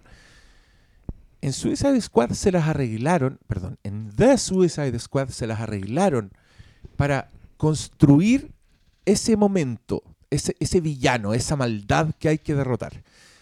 De manera interesante, de manera novedosa, con una weá que yo nunca había visto, Con suspenso. eh, con suspenso, con momentos de genuino terror. Cuando aparecen los zombies estrella, yo dije, me estáis weyando, ¿para dónde, ¿para dónde se está yendo esta película? Encontraba que era una construcción en muchas capas muy creativa y, y que con un impacto de revelación final y con un- una weá donde a mí me importaba que al weón lo derrotaran, no sabía cómo lo iban a derrotar. Yo estaba ahí esperando que todos hicieran lo suyo y, y lo hicieron y así todo siempre fue sorprendente. Lo que, lo que hace Polka Dot, ahí weón yo estaba pero así eh, con carcajadas de emoción, así como una carcajada nueva. Porque yo, yo pensaba, yo, yo, weón, yo ya había visto lo, Yo estoy fascinado con esto. yo, yo ya había visto lo que, lo que había hecho Polka Dot Man a, la- a unas personas. Entonces yo dije, pero si ese weón le tira mil fichas así al ojo a esta weá, igual se lo, se lo puede cagar. Entonces llega el momento, yo estaba esperando que ese weón hiciera algo. Y el Bloodshot, Bloodsport. puta la weá. No, yo me equivoqué, yo me equivoqué también con esa Y. Bloodsport- Sí, tuviste que corregirla, sí, caché. Y Bloodsport le dice, es tu mamá. Y el weón mira a la weá, lo ataca. Y vemos a una vieja Kaiju momentáneamente aullando al cielo. Yo- que ya todas, está construido. loco, todas las secuencias de la madre de Polkadot son todas extraordinarias. Cuando La- los ve a todos la disfrazados de primera ella, vez que Cuando están aparecen. bailando, conche mi madre. Oh. Es que, sí, weón. Es que son tres momentos. Es que creo que los construye. Todos, el primero, Está todo construido, si eso Bueno, es lo que el gusta. primero es absolutamente desconcertante. Yo creo que escapé, dejé escapar un ruido involuntario. No sé qué me salió, pero. Un ruido, un ruido no, no producido. Oh, Porque la weá era terrorífica, Sí, era trágica, Pero- era triste. es que no te, no te pasa eso que, que- yo, yo de nuevo. Esta es una de esas cuestiones. Entiendo que no te guste. Vale. Pero ¿cómo no puedes ver esas pequeñas capacidades constructivas en la, en la, en la película? Sí, ya, pero da lo mismo. Mire, si a usted no le gustó, escúchenos a nosotros. ¿Por qué no, ¿Por qué no gustó? Entiendan esto. Ya. Y la primera es que el weón. Es que además ese actor siempre lo usan bien. El, ¿Cómo se llama? David Dalmatian, una cosa así que. Sí. Todos lo vimos por primera vez en Dark Knight cuando era como un Joker falso. Era como uno de los minions del Joker, ¿te acordáis? Sí. Y el weón, como que su cara así de, de weón medio perturbado no se te olvida más. Y, y acá le dieron este personaje que yo creo que es un casting perfecto, porque el weón tiene esa actitud medio de, de Norman Bates, de un weón pisoteado por la vida, que tiene este poder que es una maldición. Y le dicen Norman Bates. es, una, sí, es una maldición que no deja de ser eh, interesante visualmente y que tiene una explicación fascinante de una línea. Es un virus interdimensional. Listo. Eso es todo lo que mi imaginación necesita. ¿Por qué no tiene explicación? el superpoder de este señor. Que además, cuando yo ya encontraba que el personaje era súper interesante, eh, ¿y dónde está tu mamá ahora? Everywhere. Y, como- Y te lo y la música llega como a un silencio. Y, y muestran el contraplano y están todos en el Suicide Squad y son una señora con los distintos como de trajes. 55 años con rasgos severos. Y no solo eso, y de fondo se ve a un Nanahue, versión señora, Todos, weón, está siguiendo una mariposa, weón. Todos son señora. Y después el weón baila con las señoras. Esa no es la secuencia del baile, weón. Y después el weón antes Y después caillo. Y la ve como que, de que sé que, weón, yo encuentro genial cómo con- te construye cada personaje. Por eso es lo que yo decía película es comienzo. demasiado buena. Desde los buenos que están dos minutos en pantalla, que están solo para que le exploten la cara literalmente, a los que ya tienen más tiempo. Yo creo que él en- encuentra las formas de a todos, no solo darles el momento épico que todos esperan en una película de superhéroes, sino que también el, el momento emotivo y que te haga conectar con ellos, porque al final tú te ponías a ver estas películas y si no te importan los personajes, que aquí ya son villanos. De partida puede que no te importen, pero aquí encuentran la forma de que te importen. Personajes que en los cómics, eh, Polka Dot Man, un personaje como la corneta, que O sea- nunca nadie la ha respetado. Eh, Ratcatcher, ¿cachai? El mismo eh, Bloodsport, Ya, No, Bloodsport es pero grosería. No importa, de los más genéricos, ¿cachai? Pero te importa y yo creo que. Sa- ¿Sabéis qué me pasa? Me, pasa con esto que mientras más vueltas le doy, más méritos le, encuentro a esta película. Sobre todo en el tema de la construcción de los personajes. Y siento que las reacciones encontradas que tiene esta película pasan justamente porque hoy día te han vendido como emotivo, como épico y como bien construido algo que no lo es. Y cuando te enfrentas a algo que es emotivo, épico y que está bien construido, no eres capaz de reconocerlo. Sí, yo creo que no lo reconocen. Es porque estamos, ta- no estamos, están tan acostumbrados a la, a la varita mágica de Don Kevin que a mí eso es lo que más me, me fascinó de esta película, haber visto en pantalla no solo a, a James Gunn volviendo a sus raíces del terror, bueno, las escenas de... Igual, igual yo, soy- no encuentro que, que haya, vaya tanto a sus raíces. Yo creo que el loco Pero se ha perfeccionado la- a la- estar más cerca de todo otro. la- las secuencias de en Jotun- Jotunheim son hay momentos de terror ahí ya Sí. hay momentos de terror que son no, lo- no son propios de una película de superhéroes No, mire, yo. no, no, no, perdona, pero, pero- yo esta película creo pero que veí en general no es propio de las películas de y no lo superhéroes, veí weón. y después no veo lo que de- decía al comienzo no veo los check esto hay que hacer el check eh, eh, ya vamos con esto que está construido para esa es la weá no, yo- veo yo- nada yo- construido para el siguiente igual- capítulo Eso, eso más allá, es- más allá del último, de la última secuencia post crédito que podría no ser parte de la película, pero tampoco me molesta, ¿cachai? Yo encuentro que se preocupan tanto de construir esta película, de que te importen estos personajes, de que de que valga lo mismo esa agua del universo cohesionado, que lo que importa es el aquí y el ahora. Es que, yo, de verdad que son las cosas de las, de las críticas que he visto. A es- loco, esto podría perfectamente funcionar en el universo que queráis del, del DC. Ah, yo, yo igual lamento po- por, el lado de que, a ver, son las últimas cuatro películas basadas en personajes de DC que se han estrenado en- en salas. Tres han sido fracasos rampantes, digámoslo. Y una ha sido un éxito absolutamente impredecible. De esta, de las demás puedo entenderlo. Pero de esta no logro entender que no haya, que no esté esta conversación. O sea, ¿sabéis qué? Los personajes están bien hechos, eh, la cuestión es divertida, la película llega de, de principio a fin, siempre se mantiene, nunca te, te, te puede soltar, pero en realidad este, lo que hace es hacerte un masaje para pegarte después más fuerte. ¿Cuál es el análisis que estamos haciendo o en realidad no se hace análisis y solamente se mantiene la experiencia? Onda, si te aburriste en un momento, que, que de nuevo puedo entenderlo, porque a mí me pasó, igual no podéis ir de decir que es una película aburrida. O sea, yo que, que sí me, en algún momento dije, "Eh, se le perdió un poquito, igual no voy a ir y decirte que eso es lo más preponderante en una película que tiene 500 chistes y que funcionan 470.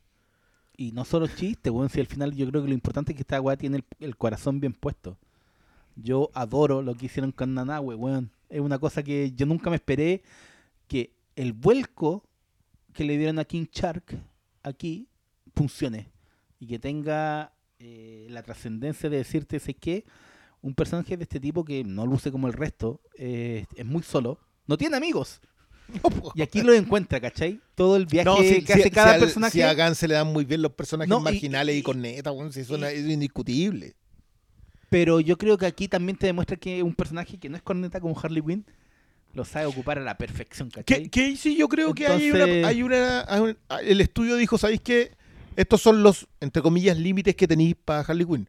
El problema es que esos límites con Harley Quinn son todos los colores que queráis para pintar. Entonces, no era mucho. No le era imposible, con el talento que el tipo estaba exhibiendo, hacer un- una buena secuencia, 10 buenas secuencias, si quería, con, con Harley Quinn. Yo encuentro que se contiene en usarla. O sea, la usa lo suficientemente bien, pero no Si no opaca se al resto. Es que si no se come toda la película. Sí, por eso te digo, no opaca es al que, resto. Es que la, la ocupa porque también yo creo que, uno, para lo que lo necesitaba, y dos, porque Harley Quinn es un personaje tan bacán que yo creo que él da con todas las teclas que necesita el personaje en el cine. En esta película yo creo que ni, ni Suicide Squad ni la anterior habían logrado desarrollar y exponer también a Harley. Que creo que. que lo hace para que no se coma el resto de la película. Pero. Pero por eso mismo yo creo que la gracia No, es sí, que él es que sabe ocupar equilibra, muy bien equilibra muy bien a todos los quiere, personajes. un- lo que quiere y lo que muestra de cada personaje. Y después te tomáis, no sé, con personajes como The Thinker, que a mí me recordó a todos estos hueones que sacan partido de las dictaduras, ¿cachai? Entonces, sí, oye, pero este tipo no es inteligente, este tipo no hace nada. Loco, el hueón, un fracasado, 30 años experimentando con esta weá que solo le hice crecer. ¿Pero qué? ¿Para qué quería? Para mantener su control, para poder ir a la gatita amable y, y para La nada más, porque así son los buenos que trabajan para los poderes fácticos en, la, en Sí, estos tiempos. claro, siempre van a sacarle Y provecho. ¿no? funciona la raja. Yo no sé si habrá leído eh, historias de, la, de dictaduras De- latinoamericanas para creer. A mí no me cabe duda porque a mí me hizo todo el sentido del mundo. Yo, este yo eso es lo otro. Yo creo que está súper bien mostrada, hasta, hasta, el, hasta el punto de que es una isla nomás, la idea de la dictadura latinoamericana. Todo, desde la intervención de Estados Unidos, que la weá estén los gringos metidos en la weá. Este, lo que pasa que es que esto es un- obviamente- un- es un equipo de amigos. Claro, los No, nazis. Y todo- no, y, estén- y- y esté como construida la idea de que eh, el intervencionismo gringo, que y en una película de entretención, que te retraten a Estados Unidos como el mal, ¿cachai? Porque claro, muchos no, eh, no, no lo cachan así, pero te, literalmente te muestran Claro, que porque- sí, lo pasa es malos, que alguien decía, oye, si no es subtexto, si te lo están diciendo en la cara, no, no- no hay tampoco mucho, mucho en donde perderse ahí. Yo insisto con eso, yo puta, me gustaría que se hicieran más películas de este tipo con la honestidad que tienen. O sea, te, te dicen, ¿sabes qué esto se trata? Yo lo, lo dije, ese fue mi comentario. Yo vine a ver de- el, el Escuadrón Suicida y vi un Escuadrón Suicida. Excelente servicio, loco. No, no, no sé qué le quieren pedir a este tipo de películas que no sean esto bien hecho. Porque hay una diferencia en que si voy a ver Black Widow y termino viendo una cuestión mediocre en todos los niveles, es diferente. Esta, yo no sé en qué parte podía encontrar que pueda ser mediocre. No, no, no profundiza. Quizá necesitáis Pero como otra ¿cómo cosa. profundizar? Yo encuentro que es que todas las teclas que toca esta película las toca bien. Desde, repito, personaje, subtexto de, de que te crean con toda esta nación de corto maltés. Cada tecla está bien tocada. Entonces, cuando nos enfrentamos a una película en que, número uno, los personajes están bien tratados. Número dos, interactúan bien. Está filmada de la puta madre. Las acciones son bacanes. eh, que tiene sorpresas verdaderas.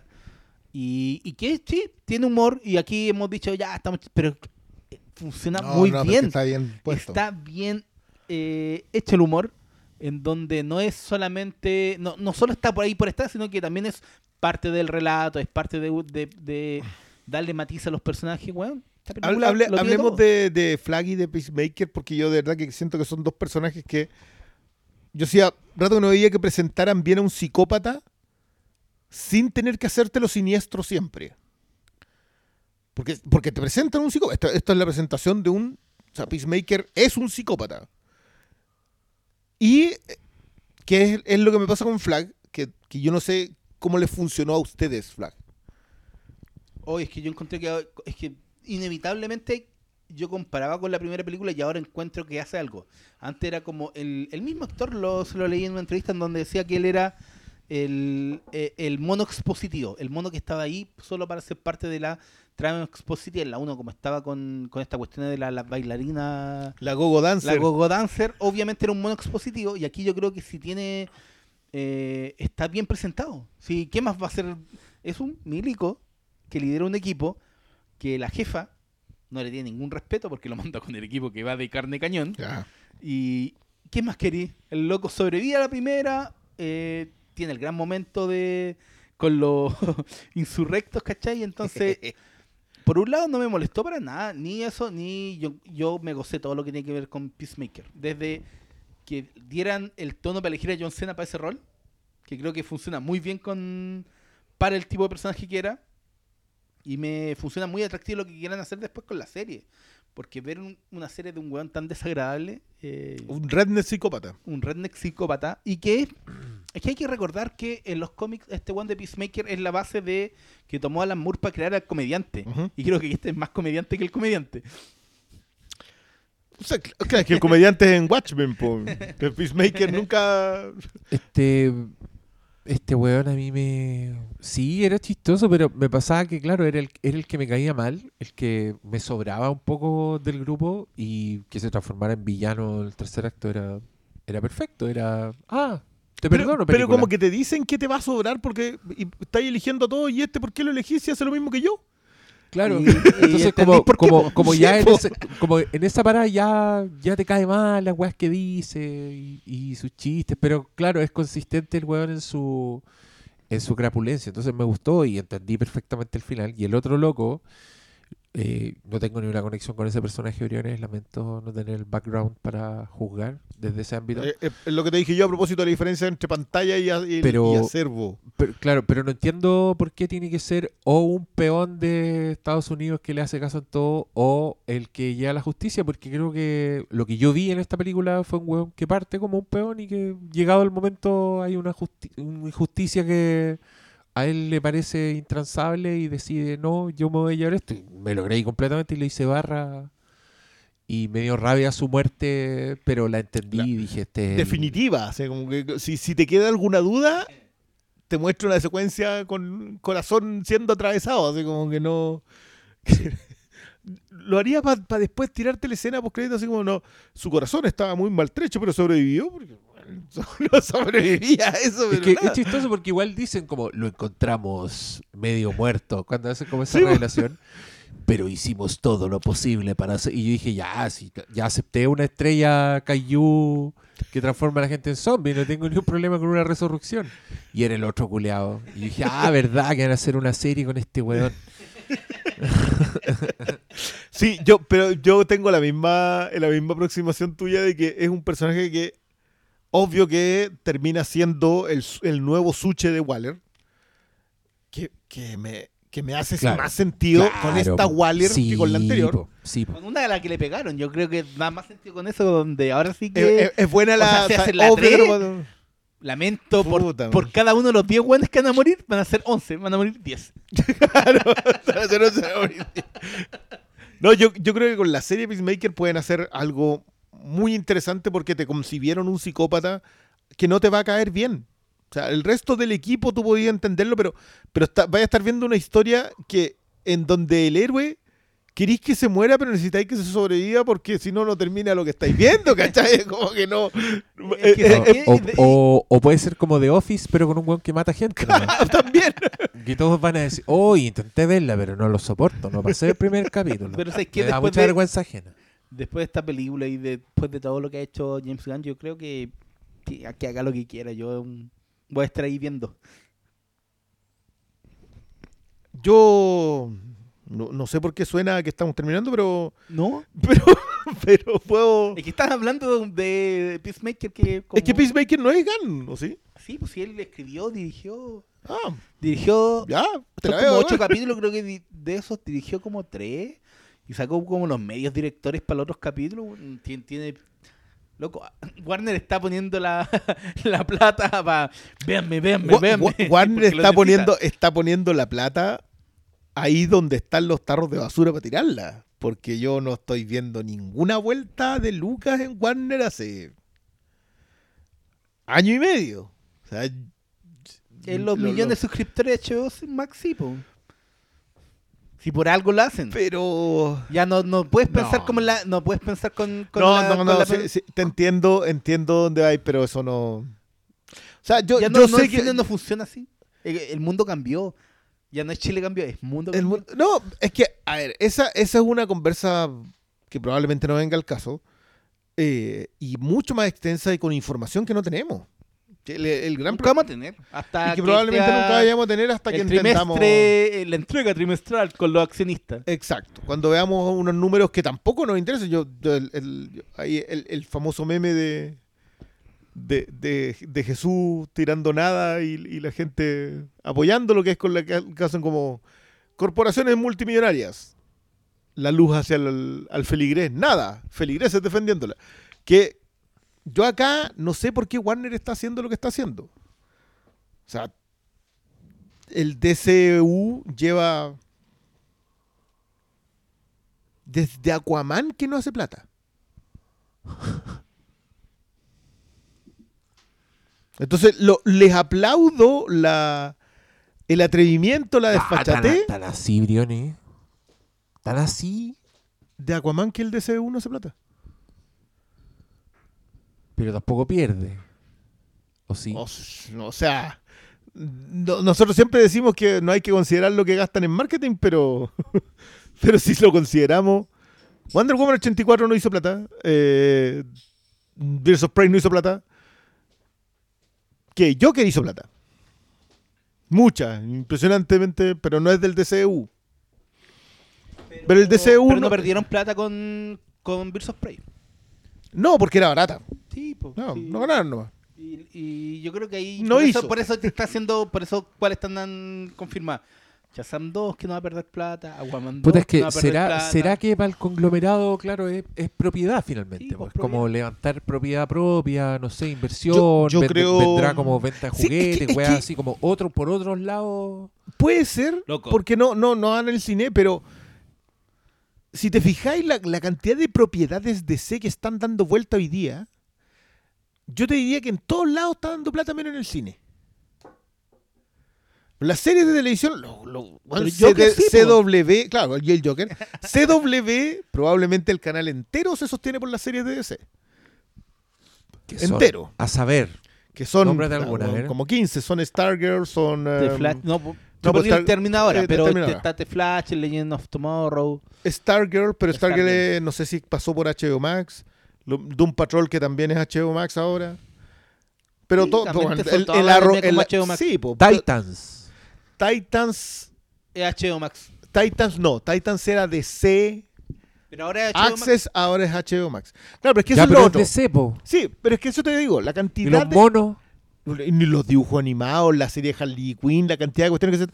Todo, si tú te fijas, DC está generando por todas partes, menos haciendo cine. Lo cual a mí me, me vuelve a colocar otra vez en el pie de, ¿sabéis qué? Si le vaya a pasar 150 millones de dólares a un buen 185 costó 185, Legends, o sea, ¿verdad? le vaya- le vaya a sin pasar marketing. sin marketing a un loco para que haga esta demencia, Hazlo. vos dale. Por favor. Vos, vos- vos dale. ¿cachai? Mantente en eso. Me preocupa El tío que, ve- tenga esto. que veo que cada, claro, ¿cuánto tiempo más DC va de seguir diciendo, no, es que vamos a cultivar audiencia, vamos a cultivar audiencia, vamos a cultivar audiencia, y no existe esa audiencia? Ah, pero puta la wea. Pero, pero- pero es que los números, hasta el momento, los números Sí, me pero dicen a mí que- que estoy que no estoy equivocado en ese análisis. Sí, pero hasta el ejemplo, momento, ojalá que me desmientan en la Pero eventualidad. todas las cifras que están saliendo de Suicide Squad no tienen sentido. Porque uno No, no, no, sí, yo, estoy de acuerdo contigo. Estamos en pandemia, la weá del Delta. Justo, el fue otro día justo. era como que en eran 10.000 casos y ahora los buenos pasaron como a 100.000. Y en Sí, un estado, en un estado. Es como... No, No, y, y la, y la- y la estamos como posibilidad de para ¿no? qué vaya a correr el riesgo si podéis verlo en la casa. Que también está la percepción de que este tipo de cine no necesariamente lo tenéis que ir a ver, porque como han hecho series en el cine, esta, esta idea de que no, es que a mí me interesa ver lo que pasa y no me interesa ver O en sea, realidad cómo está contado ni, ni- la, ni ni la artesanía eso, de ellos. Claro, ¿cachai? pero pi- claro. Piensa igual... ¿Cuántos de ya. esos habrá ahora ahí opinando?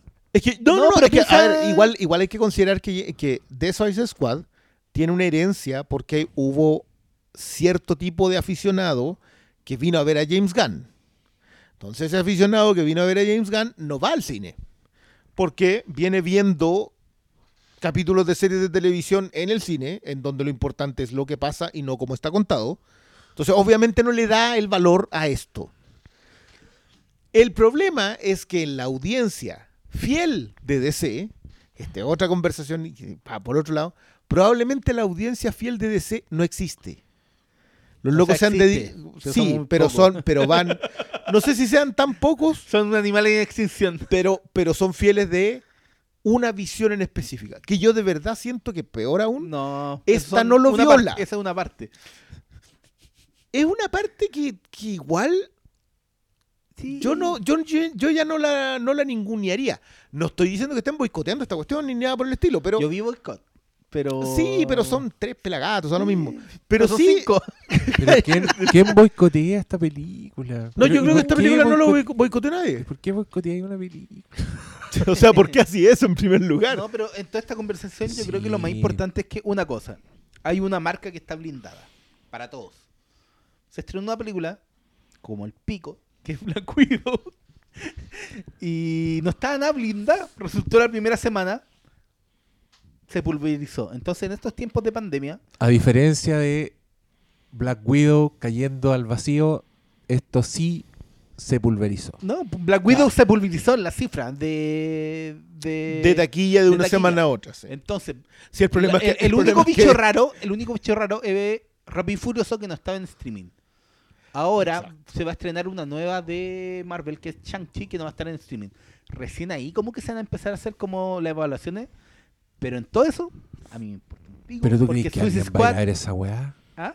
¿Tú crees que alguien va a ir a ver esa weá del chino? Eh, es que es como Shang-Chi? es un- el nuevo capítulo de la teleserie. Es como eso por, por ese lado está blindado. Cuando aparezcan los pósteres ahí el, el Doctor Strange, un weón ahí detrás del, del O sea, chino, hoy ahí día, hoy día yo vi póster de filtrados de Spider-Man donde está Oy, Doctor weón, Strange. ¿Sabes qué? ¿Sabes? Ya. Yo aquí voy a putear. Porque esta weá me enoja. Enójate, güey. enójate, Diego. Es que repasé la, la Spider-Man de Sam Raimi. Eh, error mío, po, weón. ¿Qué- qué- ¿Cómo se me Oh, ocurre ponerme a ver weas no, buenas? Esto, esto no va a terminar bien. Y ¿eh? después recordar que Marvel transformó a Spider-Man en un perquinazo de Tony Stark. ¿Por qué hicieron esa weá? Porque ¿Por qué creen tan poco a ese personaje que le dan un traje culiado con locutora, weón? Mira, yo creo Y que después pelea con hologramas, weón, en, en- en Europa. Y esa weá es aceptable, weón. para la gente sí, ¿por cuánta plata recaudó esa mierda? Y al mismo tiempo están los otros haciendo un Miles Morales, loco, donde hacen todo bien. Pero estos weones, ¿qué tienen que hacer? Ahora, af- ahora, a meter Doctor Strange. está con el Doctor Strange. Siempre perquinazo de otro weón. El perqui... Peter Perquinazo este weón, pues no es Peter Parker. Peter Perquinazo. No, a mí yo no tengo ninguna expectativa con lo que vaya a salir ahí. Peter Perquinazo, Peter po, Perquinazo, weón. po, Ya, y en la, en la próxima película sale eh, el Shang-Chi ahí al, al lado del Spider-Man. En, en- en la otra, en la Y 4. no, y- en la y- 4. Y el problema es que Shang-Chi sería como el bacán, no Peter Perquinazo. Sí, po, es, per- es perquinazo de ese también. No sé. Yo dije que esto no iba a terminar bien. No, No, pero es que yo qué no rabia, me acordé, No, pero- es que es mira, que no. Pero ya no. sabes volvamos, mira, no para volver a, a Pero son buenas el Spider-Man de Son, in- son que- increíbles, loco, ese weón También un loco, el loco que construía bien los personajes. understood the assignment, Sí. como dicen los como dicen los memes. Pero mira, eh, algo que a mí ha terminado por latearme mucho de Marvel Studios y por cierto, revalorar Thor Ragnarok y, y Guardianes de la Galaxia Volumen 2. Es justamente lo, lo genérico que se cae en, por ejemplo, que cuántos, cuántos personajes de Marvel dependen de una tecnología o de un traje. Son más de los que debieran. Eh, como que no pueden salir de eso, están muy amarrados de esa weá. O sea, son uno o son milicos, mil- milicos o son gente con traje especial. Entonces, ver en que The Suicide Squad arma un grupo, primero con un, un weón que al parecer es súper hábil, con una comadreja, con un weón que se saca los brazos como si fuera un juguete y después los brazos hacen muy poco durante la nada. batalla. Ese es, uno, ese es uno de los chistes que a mí no me funcionó. ¿Cómo no va a Un funcionar? señor- ¿cómo no te lo- funcionó? la gente que trabajaba para Waller puso esos hueones para ganar la apuesta. Pero- no tiene más sentido No, ese. es que no me funcionó como chiste. Lo encuentro bueno si es que lleváis lo otro, pero, pero ahí hizo como, ¿por qué mandáis un que lanza los brazos? Si lo único que tenéis que hacer es dispararle a cualquiera de las dos cosas, pero no me funcionó nomás, po. Era plata segura. Bueno, Nunca sí, porque todo. lleváis a, a un tiburón. Sí, porque era el, el personaje más fuerte de todos. No, porque se ve en el grupo 2, po. En los del grupo Sí, iban todos. En el grupo 1 iban puro Sí, sushi. eh, bueno, bueno, en fin, eh, a lo que iba es que como que este grupo había uno que eh, tenía una comunicación con unas ratas que, que aunque supuestamente era de origen tecnológico, la weá tenía un trato más, más de, de magia, tenía un bastón mágico y, y iconografía de magia, porque ella se tapaba con una weá. Eh, tenéis un tiburón que se supone es un dios encarnado, tenéis otros weones que son entrenados, tenéis un señor con un virus interdimensional y tenéis una demente que es la polola del Joker. Yo estaba así fascinado, como. Y al mismo tiempo pensé, porque aparecieron estas fichas promocionales, en el noble Spider-Man transformado en Peter Perkinazo, po. ¿Por qué? Denle qué? James Gunn a todo. Que haga todos los personajes. No, y, y- o, a, O sea- o a Waititi que ejecuta en, en su propio estilo. o sea, Taika Raititi. Taika- es que, es que para mí ahí está. Yo creo que acá hay un punto que hay que considerar que, que va a ser con perspectiva, no es ahora. Pero igual tenéis autores haciendo estas cosas. O sea, James O Gunn sea, es la tercera No, película. en- Entremos al tema de verdad. no, no, yo ahora dije, entendí, yo dije con ahora- perspectiva. ah, ah, no, ahora, ahora entendí las palabras de James Gunn sobre Don Martin. Es que, es que igual, a ver, Doctor Troll. Tenía que ir ahí. yo, sé que. ahí- es que yo fue sé lo que marcó ahí. justo antes del estreno, po. Justo antes de esta Sí, pero ahí tema. también tiene que ver con, la, con que un periodista fue y le hizo la pregunta de una cuestión que era innecesaria. ¿sí? Puta, Scott Derrickson tomó su punto y dijo, loco, no, no, no tenemos... Hay un tema de validación. Yo no creo que... Mira, esto es mi planteamiento al respecto. Independiente de que yo estoy completamente de acuerdo en lo que dice Martín Scorsese, yo no creo que la teoría del autor sea solo aplicable al cine. La teoría del autor también puede ser procesada a productos de entretenimiento. Que es donde estamos. Es cine. Es donde estamos. Es Creo cine. que se puede hacer bien y creo que no hay vergüenza en ello. Yo no entiendo por qué parten de un lugar como si fuese establecido debajo. ¿Son cosas distintas? Sí. Mi planteamiento es que yo creo que hoy día, habiendo visto tres películas con, el con los mismos instrumentos, con las mismas herramientas, seguidas de un director que ha sabido mostrar su talento al respecto, igual podemos empezar a plantear de que autores pueden hacer productos de entretenimientos con personalidad. Porque esta película para mí tiene personalidad de James Gunn. Lo mismo que Guardianes, lo mismo que Guardianes 2, lo mismo que Thor Ragnarok tiene la personalidad de Taika Waititi. ¿Cachai? Yo creo que por ahí puede ir desarrollándose otra arista de esa conversación. Independiente que lo otro sea completamente cierto. Que esto no es cine. Esto es un muy buen producto de entretenimiento. No, entiendo- no- entiendo por qué está mal. Ya, pero ¿por qué? ¿La palabra cuál es? Pero estamos hablando específicamente de Suicide Squad. Yo creo que sí es cine. Sí, porque no, es que, Es que por eso te digo yo que creo que eh, eh, yo en perspectiva no quiero conversarlo hoy día, porque hoy día llevo una semana digiriendo esta película y todavía no, no me siento en, en esa, en esa cualidad. Pero yo creo que ahí hay un, ahí hay un punto. Yo creo que Gunn hace un punto con eso. Y, y- y puede resultar, o sea, puede que pasado mañana estemos diciendo, ¿sabéis qué? Acá era un punto de inflexión que quizás estaba también en Ragnarok. Pero ahí hay un punto de inflexión en que las. Bueno, en el caso de las MCU, sí, solamente en, en Ragnarok, probablemente Guardianes 2 yo creo, también yo creo que cosa. sí, pero no, ni cagando. Thor Ragnarok no es, no es tan transgresora como esta. po. Es mucho más con la pata amarrada. Se nota. O sea, claro, Hay se, un- no- se hay nota par de- claro, hay, hay, hay autoría, sí, como que hay consistencia, hay propuesta. Ahí también tenía esa sensación de que la canción no está puesta porque porque sí, es una canción pensada para ese momento y, y repetía el momento climático, ¿cachai? Como que la weá no, no se devalúa a sí misma. Si ese es mi problema también con las otras weas que pero también eh, como- por, una- perseguir el money shot se les olvida y comprometen los personajes, la dramaturgia, la emoción, el ritmo, la weá, y, y eso tú te das cuenta y ya después el money shot te da lo mismo, po, weón. Y, y también encuentro que hay una muy buena declaración de principios del propio James Gunn en esta película, cuando el otro le dice Nobody likes a show off, Y el weón contesta, eh, salvo que la weá sea Dope increíble, creo que eso aplica para esta película. Porque Esta es hay momentos, o sea, yo he reclamado por el money shot, por el money shot. Pero si el money shot es tan satisfactorio, novedoso, bien ejecutado como... No, Sí, no, no. es Si, la si el él Money dice. Shot contiene además un trite. Un o. Para mí, pa' mí el chiste de Milton es un chiste en donde tú decís "Ay, que el money shot lo puedes hacer incluso con un chiste guardado, ¿cachai? Porque se guardan el chiste, si el, el chiste se guardan para después y lo, rema- y lo termina buena Milton. Yo no me llamo Milton. Pero ¿cómo? Si recién estábamos hablando de que vos te llamabas Milton, ¿cachai? Es el- le, le da sobrevida al chiste. Mm. Pero de nuevo, yo todavía creo, yo, esa es, un- es una conversa que yo siento que todavía no está. Pero claro,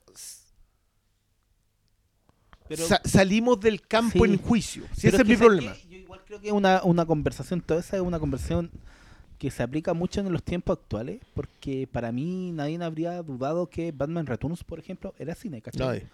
Que Jurassic Park era cine, que No, no, no. de hace son- 20 son otros años tiempos, sí. eran cine, que El Señor de los Anillos, que películas que Estamos hablando, está- hablando de pura franquicia. No, po, De- y estoy hablando siendo franquicias, marcas, adaptaciones de cosas conocidas, que en su tiempo nunca... No, no, no, es que, es que eso, eso- la, a- la a distorsión, la distorsión es sacar la declaración de Scorsese sobre las MCU y colocarla sobre todas las películas de superhéroes.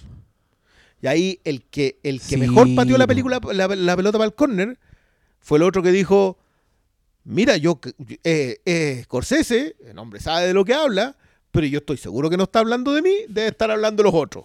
Ese, ese weón, tiene todo mi respeto por haber Aunque dicho no eso. tenga la razón. Aunque pu- puede estar equivocado, Sí, pues, pero estar equivocado. ese loco dijo exactamente lo que tenía que decir porque no se sintió aludido.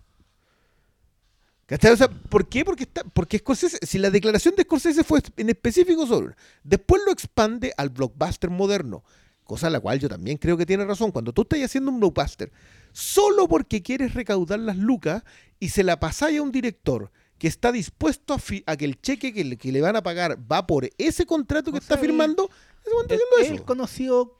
Ay, ¿cómo era el nombre? Que le- los hacks. Los gringos tienen el término que es hacks, que en su tiempo se lo aplicaban a directores como eh, Ratner. Ratner era conocido como un hack. Como Brett Runner. Brett Ratner. Ah, un, un, un weón que le pasaba una película solo por la plata, ¿cachai? ¿Intraducible término? Dirían ustedes. ¿Sabéis sé que yo lo, a propósito de no- no hacks, sé cómo. serie que recomiendo en sobremanera y no de manera tibia. Gene Smart está simplemente extraordinaria y ya lo he dicho en más de alguna ocasión. Pero también he buscado, eh, le he buscado la traducción porque mediocre no es. Hacks es como chanta. Chanta, Chanta ser, podría sí. ser, ¿cachai? Pero como que todavía no le encuentro así la precisión, cuchufleta, a lo mejor no sé.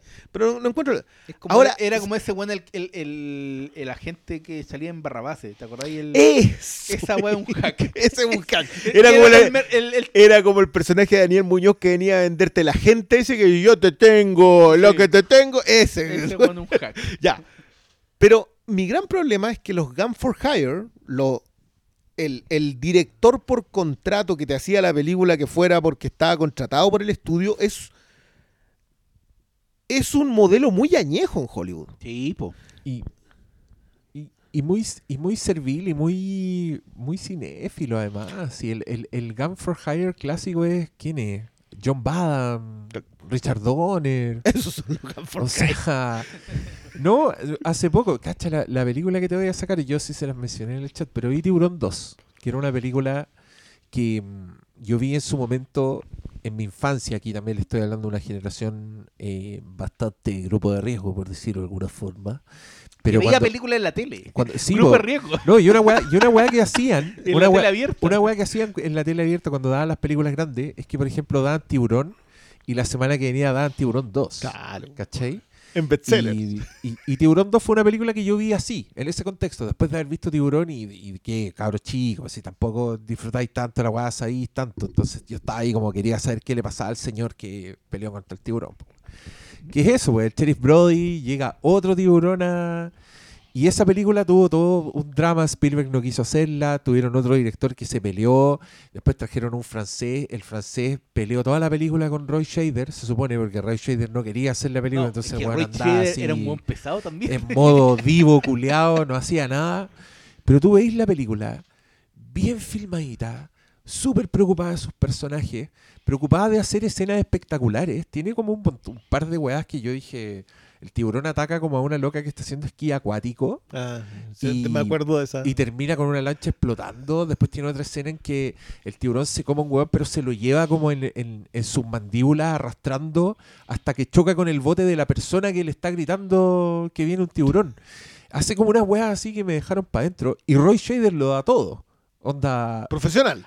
Weón, me saco el sombrero con el profesionalismo de ese hombre porque el weón se tira al agua, es un weón traumado. Entonces, en una escena, saca una pistola porque cree que viene un tiburón y se pone a gritar en la playa y todos le dicen como, weón, vos estáis loco y lo echan, ¿cachai? Así como un personaje... Weón, me sorprendió lo buena de la película. Y ese es un ejemplo de un Gun for Hire. Para po. hacer una secuela de una weá que nadie quería hacer, que Spielberg no, que lo único que querían hacerla era Universal Pictures, porque dinero, hermano, y no la hicieron, po. Creo que gastaron mucha plata y después no recuperaron tanto, pero puta, tenía una franquicia más, tenéis segunda parte, Tenía Michael Caine para la tercera. actúa el mismo weón para la cuarta, cuarta, la cuarta, Bale, La cuarta, la tercera, Jeff Bridges con. es No me acuerdo cuál eh, es. Dennis Quaid. Ah, Dennis Quaid, de veras, Sí, Dennis Quaid, Dennis es Quaid. Dennis Quaid. Ah, Como el hijo Brody. El hijo Brody. Sí, sí, tratan de tener eh, continuidad.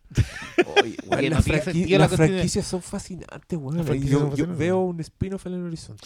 Pero, pero, pero solo de oh, franquicias. bueno, loco, lo, lo del planeta de los simios, po. La, la- la- Otra la- la maravilla. original, eh, eh, oh, que, que impresionantemente ahí les daban la mitad de la plata Loco. acá en la, en la que venía. dos Sí, explota la tierra La para que los hueones no hagan más secuelas y los hueones igual hacen Maravilloso. Y, para ahorrar en máscara la hacen en el presente y los monos viajan en el tiempo. La weá Kuma, Sí, po, po. weón. Pero en esa misma película hay una parada de Terminator porque los monos que vienen acá terminan siendo los que originan la- el planeta Sí. de los simios, weón. Me estáis weando. Hasta en la weá Kuma se sacan una weá pulenta. bueno, el, el Oscar siempre decía esa cuestión, hasta como en la 4 se sacaban así una, pero una joya, que era como una lucha de clase, Sí, era iba- la iban lucha con cuatro pesos, weón. Sí, derecho Oh. civil, era como... Ya, pero, pero que ustedes saben, lo- las Gun for Hire de antes no eran... Hacks. Claro, weón. Hoy día yo estoy firmado que le preguntáis a 20 personas que celebraron, que bueno, agarra a 200 personas que celebraron, que te mandaron los hashtags de que promocionaron los trailers de Black Widow, sin buscar en Google quién la dirige. A nadie le importa. Pero también es porque, mismo, según yo, y no está comprobado científicamente, que el- está el- ese dicho del que le da frecha al chancho, pues, Veí las Mm. cuáles eran las 10 películas más, más taquilleras del 2001. Después veí las que son las 10 más taquilleras del 2019. Y eso explica muchas cosas los comportamientos de los estudios, ¿cachai? Entonces, Sí, porque eso a propósito de lo que decía Matt Damon de la, de la muerte del Star System, yo creo que igual hay el, el- el compromiso. Hoy día las obras salen de procesos de ingeniería. Son procesos algorítmicos. Entonces, claro, yo a mí me pasa que, que yo sé que de dónde viene eh, Guardián de la Galaxia. Yo entiendo la selección de los personajes, entiendo por qué ese supergrupo ah, hubo un ejecutivo que dijo, ese supergrupo nos va a ayudar a vender. Pero se la pasa a alguien como James Gunn, que puede ser un Gun for Hire, pero es un profesional. Ah, igual eso fue hecho cuando Marvel no tenía los derechos de nada. Y, y como- va encima, ¿cachai? O sea, los tipos estaban persiguiendo, claro, no tenían los cuatro fantásticos, probablemente si los cuatro fantásticos, no tenían los mutantes. No tenía probablemente- Spider-Man. Entonces, claro, pero los tipos buscaron bien y, y supieron hacerla con los personajes. Ahora, es muy distinto a eso, a Doctor Strange, que es una película en piloto automático completa. Yo le tengo mucho cariño a Scott Derrickson, pero igual es una película en piloto automático entera. Y Ya, tení Dark World. pero en eso que estáis hablando del Star System. Esa weá no aplica hace como 15 años. Porque Mm, no, ya- ¿qué, no. qué- qué- qué actores iba a ver siempre tú? En tu caso. Que dice, ya, este weón tiene película, voy a verla. Tom Hanks. Tom Hanks. Sí, Todo lo que le he visto, por lo menos quedo satisfecho. Y siempre iba, iba a ir al cine. Si es que había una película nueva de Tom Hanks, la idea era al cine. Ya, pues a mí me pasaba con Harrison Ford. Ya. Que era como, ya, voy a ver. Hasta seis días, siete noches. Eh, esa no la fu- no, fue a verla, fue a ver, chico, fue a ver la del perro, weón. Yo fui a ver la del perro, weón. pero, pero, ya no pasa ahora que No, no, no, es que yo voy a ver que- la película de Alexander Daddario. Ya, voy. ¿Estáis viendo White Lotus? Todavía no, pero ya la está ahí en la, en- eh, está en el, está en el más. Está, voy a, a a ver. reducir mi comentario a lo que dicen las dos chiquillas que la ven después de tener una conversación con ella. Se reduce a holy shit. Holy shit. Caras. Pero Claro. ¿Es ¿Qué te- este el, co- el viejo verde tip de la semana? no, no, no, White Lotus está La serie HBO. muy buena. ¿Pero con Alexandra Daddario? Sí, pero ella es, un- Es una de como siete que es como. Es una. Ah, es una especie de, de Agatha Christie, pero como con desarrollo. Y con que el- cuicos. que- claro, Porque es un hotel en Hawái. en Hawái. Entonces todo lo que, Igual Agatha es Christie casi siempre eran con cuicos. pero- entiendo que es buena. ¿Esto es una recomendación? es- me ha gustado menos de lo que le ha gustado a otra gente. pero la. ¿Y el Holy Shit por qué fue entonces? Ah, es que tendría que ver la escena. Te la muestro después. Tenía HBO Max acá. Sí, Sí, sí ya, listo. pero no he pagado internet. Pero no pagaste. bueno. Pero me pasa a mí que el Star System yo creo que no funciona. O sea, dejó de funcionar en el momento en que las mismas estrellas dejaron de comprometerse a desarrollar proyectos. ¿Por qué dejaron de comprometerse a desarrollar proyectos? Porque les era más valioso a los estudios, en vez de invertir en alguien y en algo, invertir en algo que les iba a generar el, el concepto del tentpole. Yo, yo creo que cuando También cambiamos se- de blockbuster a tentpole es donde empieza a quebrarse Sí, un poco el y- asunto. Y, y se engolosinaron. Piensa tú en el caso emblemático de Johnny Depp, un weón que nunca era la- el Star System hasta que pasó en los Piratas del Caribe. Porque antes era el weón que hacía cine independiente. pero levantaba películas Dead- solo. Sí, te hacía Deadman, pero no era la estrella. Se- se No, no, no, era lo suficientemente estrella para levantar una película solo, pero el loco Una tenía la... película chica. Claro, pero es que pero es que no eran películas chicas. Eso, eso es lo que me pasa a mí. Yo lo- cuando Matt Damon levantaba una película, Jason Bourne, por ejemplo, o sea, las Bourne, la, la Bourne Identity. Listo, se va con un flaco que, le, que conocía, dijeron, ya vamos, listo, adaptamos a, a Robert Ludlum. Esa no era una película que pensaban que iba a ser cinco películas. No. ¿Cachai? No, era, no es que Universal haya invertido diciendo, ya, pero de acá me tienen que hacer las tres novelas y después de eso Treadstone. No, po. No estaba Se fue dando orgánicamente. exacto. Lo mismo pasa con Jurassic Park. No, pero piensa ta- también como actores ya. Will Smith, que era una estrella que todas que, sus películas que yo creo que junto con Tom Cruise son los lo últimos último, dos lo estrellas. último, pero era como pero de en los últimos años tampoco ha salido Hablé- hablemos ya del caso emblemático. Oh, señor Robert Downey Jr. No, pero Robert Downey Jr. nunca fue una estrella, fue- loco. Esa, lo- esa cuestión es mentira. Lo sacáis fuera de Marvel Studios, de, ninguna weá de la conversación que hizo Matt Damon, sacaron a relucir a propósito de que Iron Man, de que Tony Stark, Robert Downey Jr. era una estrella. James Gunn dijo, loco, este loco está equivocado, nadie más podría ser Tony Stark. Nadie está diciendo eso. Lo que están diciendo es que Robert Downey Jr. no es una estrella a menos que tú incluyas el factor Iron Man. Y eso es cierto. ¿Cuáles son las películas que tiene? ¿El Doolittle? El juez Sherlock Holmes. Do a Date, que hizo entre medio de la Iron Man, que era esa comedia con Galifianakis, que, ¿eh? nadie, que nadie pescó porque no era no eran los Hangover, No, no eran los mismos. porque igual era de Todd Phillips, pero no, no le fue bien esa weá. Y era No, po. No era buena esa No era buena. No, No, era no buena. era y, la, y cuando no fue un éxito. No, no, no, si el loco no es una estrella. si el- hoy día, ¿quiénes sostienen películas solos? ¿Tom Cruise? Y para de contar, pues. Tom Hanks. Tom Hanks, Brad Pitt. Pero claro, Brad Pitt y, y ya tiene productora. Y DiCaprio. Pero tampoco es. Pero como- DiCaprio es medio flojito para esas cuestiones. Como que, como que al Ah, loco lo no. llaman y va.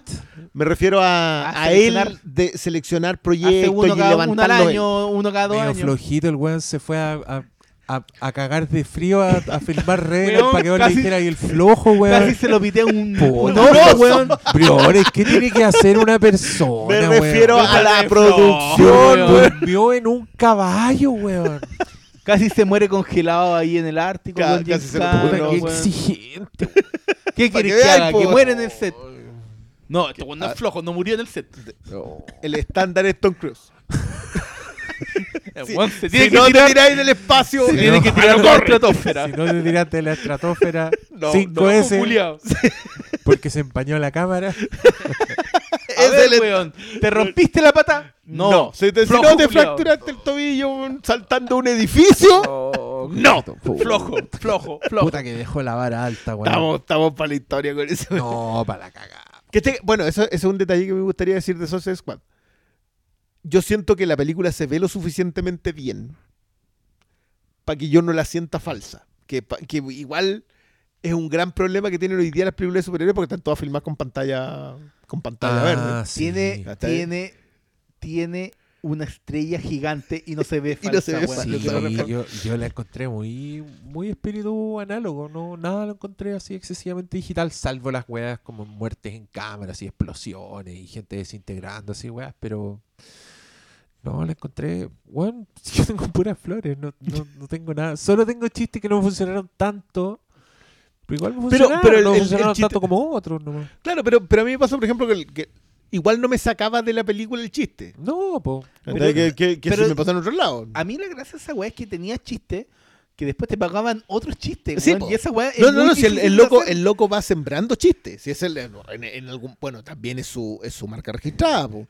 Sí, yo, yo concuerdo contigo con el exceso de las canciones, pero igual siento que las canciones me- nunca me sacaron de la película. No, y- Que lo que sí no, me pasaba en la anterior. Suicide Squad. No, pues ya era recordando al otro Suicide Squad.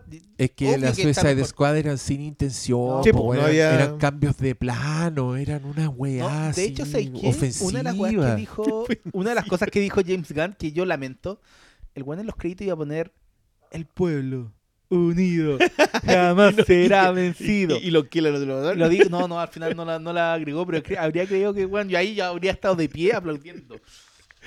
Ahí hay cosas, la, la resolución del personaje de la Braga es como los otros salieron a pelear contra una estrella, llegamos al palacio y si nos tomamos el palacio, nos Sí. tomamos el poder.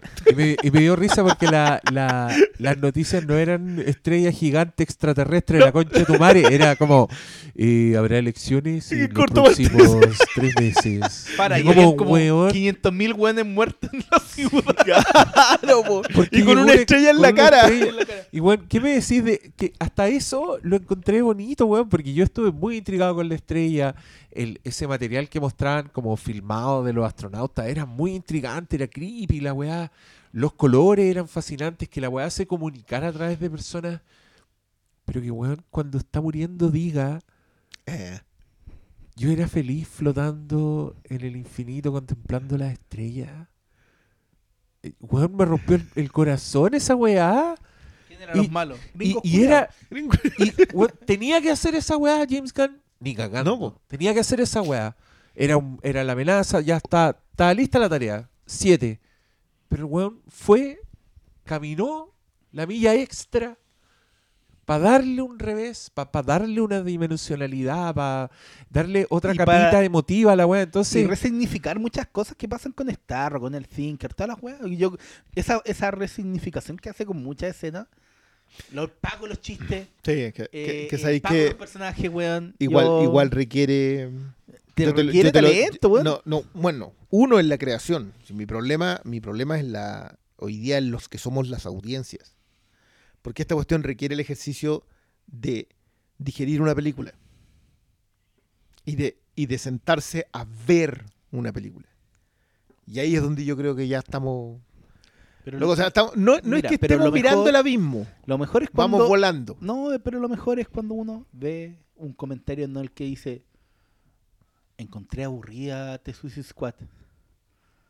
No la pasé eh, eh, y no encontró mala la Suicide Squad 1. Entonces, es mejor dejarlos pasar. Si, es que ahí no, hay diálogo, no hay espacio es al no, diálogo, no, a la no, sí, conversación. yo, concuerdo, yo concuerdo contigo. Yo, Yo- creo que no- yo creo que hoy día tampoco hay que gastarse en eso. No, no hay que descargar. Mi problema es lo que te decía, ¿hasta cuándo Warner va a sobrevivir sin conquistar esa audiencia?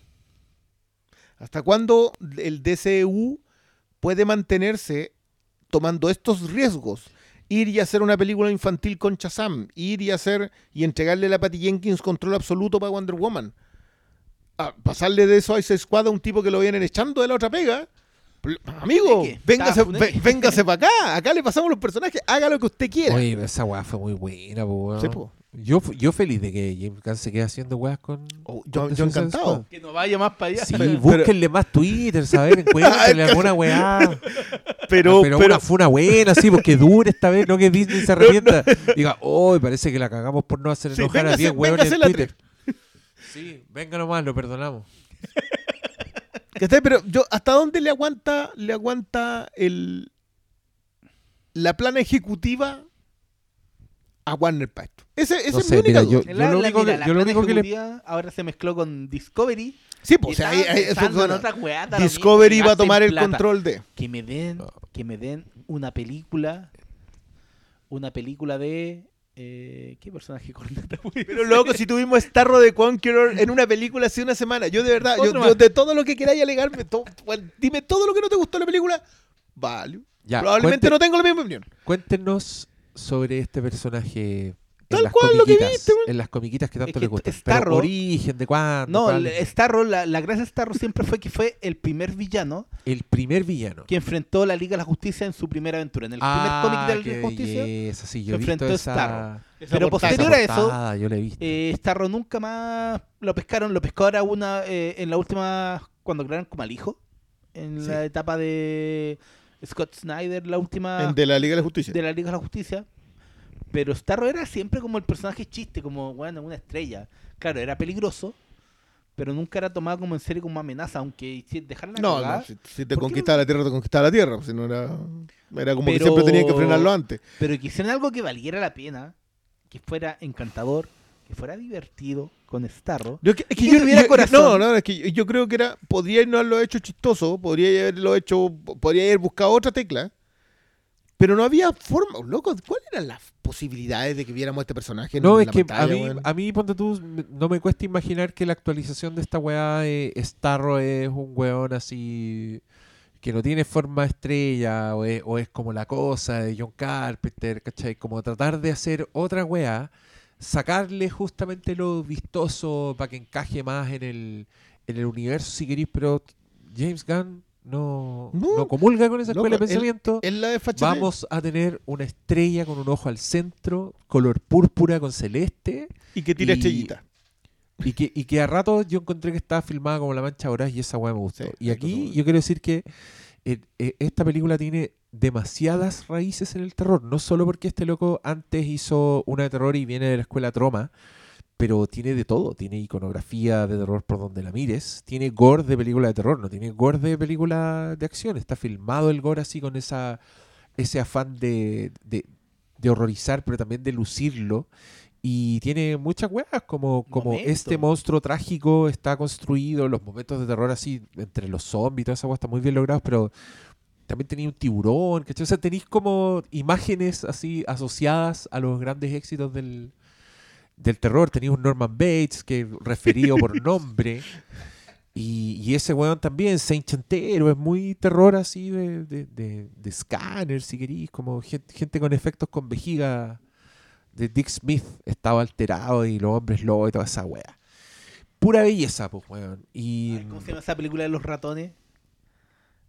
Del Willard. Willard. Willard, Willard. Tenía Willard. tenías a Willard, sí, pues, Es que, sí, toda la ya, razón. es que ahí yo, yo, yo, es que tiene que ver con una retroalimentación que tiene la cultura popular de segunda tanda. Es muy común que en los cómics el villano corneta del mes, del arco que va a terminar en tres semanas, que se lo pasaron a un guionista que viene llegando, tuviese una imitación de algo que se vio en la tele en el último tiempo. Ni decirte las referencias que hizo en su tiempo Claremont a Terminator, a la Falange es Skynet. Eh, una mezcla de Skynet con The Thing. Eh, te puedo dar un montón de otros ejemplos que en algún momento se hicieron. Y eventualmente eso tenía que dar la vuelta.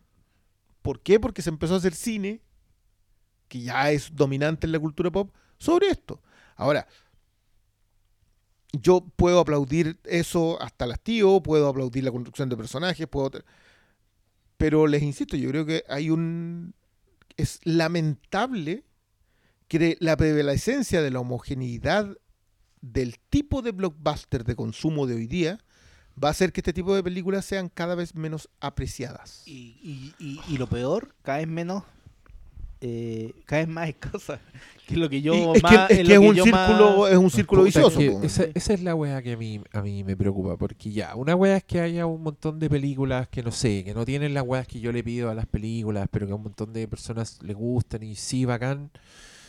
Pero tenemos ambas opciones, Mm. la raja, démosle. Si ya bacán, yo ya sé que a mí me gustan más estas weas que, que las otras. Pero si van a terminar haciendo todas las weas iguales. Esa weá, Es que, es que yo no sé el- si van a terminar haciéndolo iguales. Yo creo que el problema es que, Detengamos el cambio climático cinematográfico.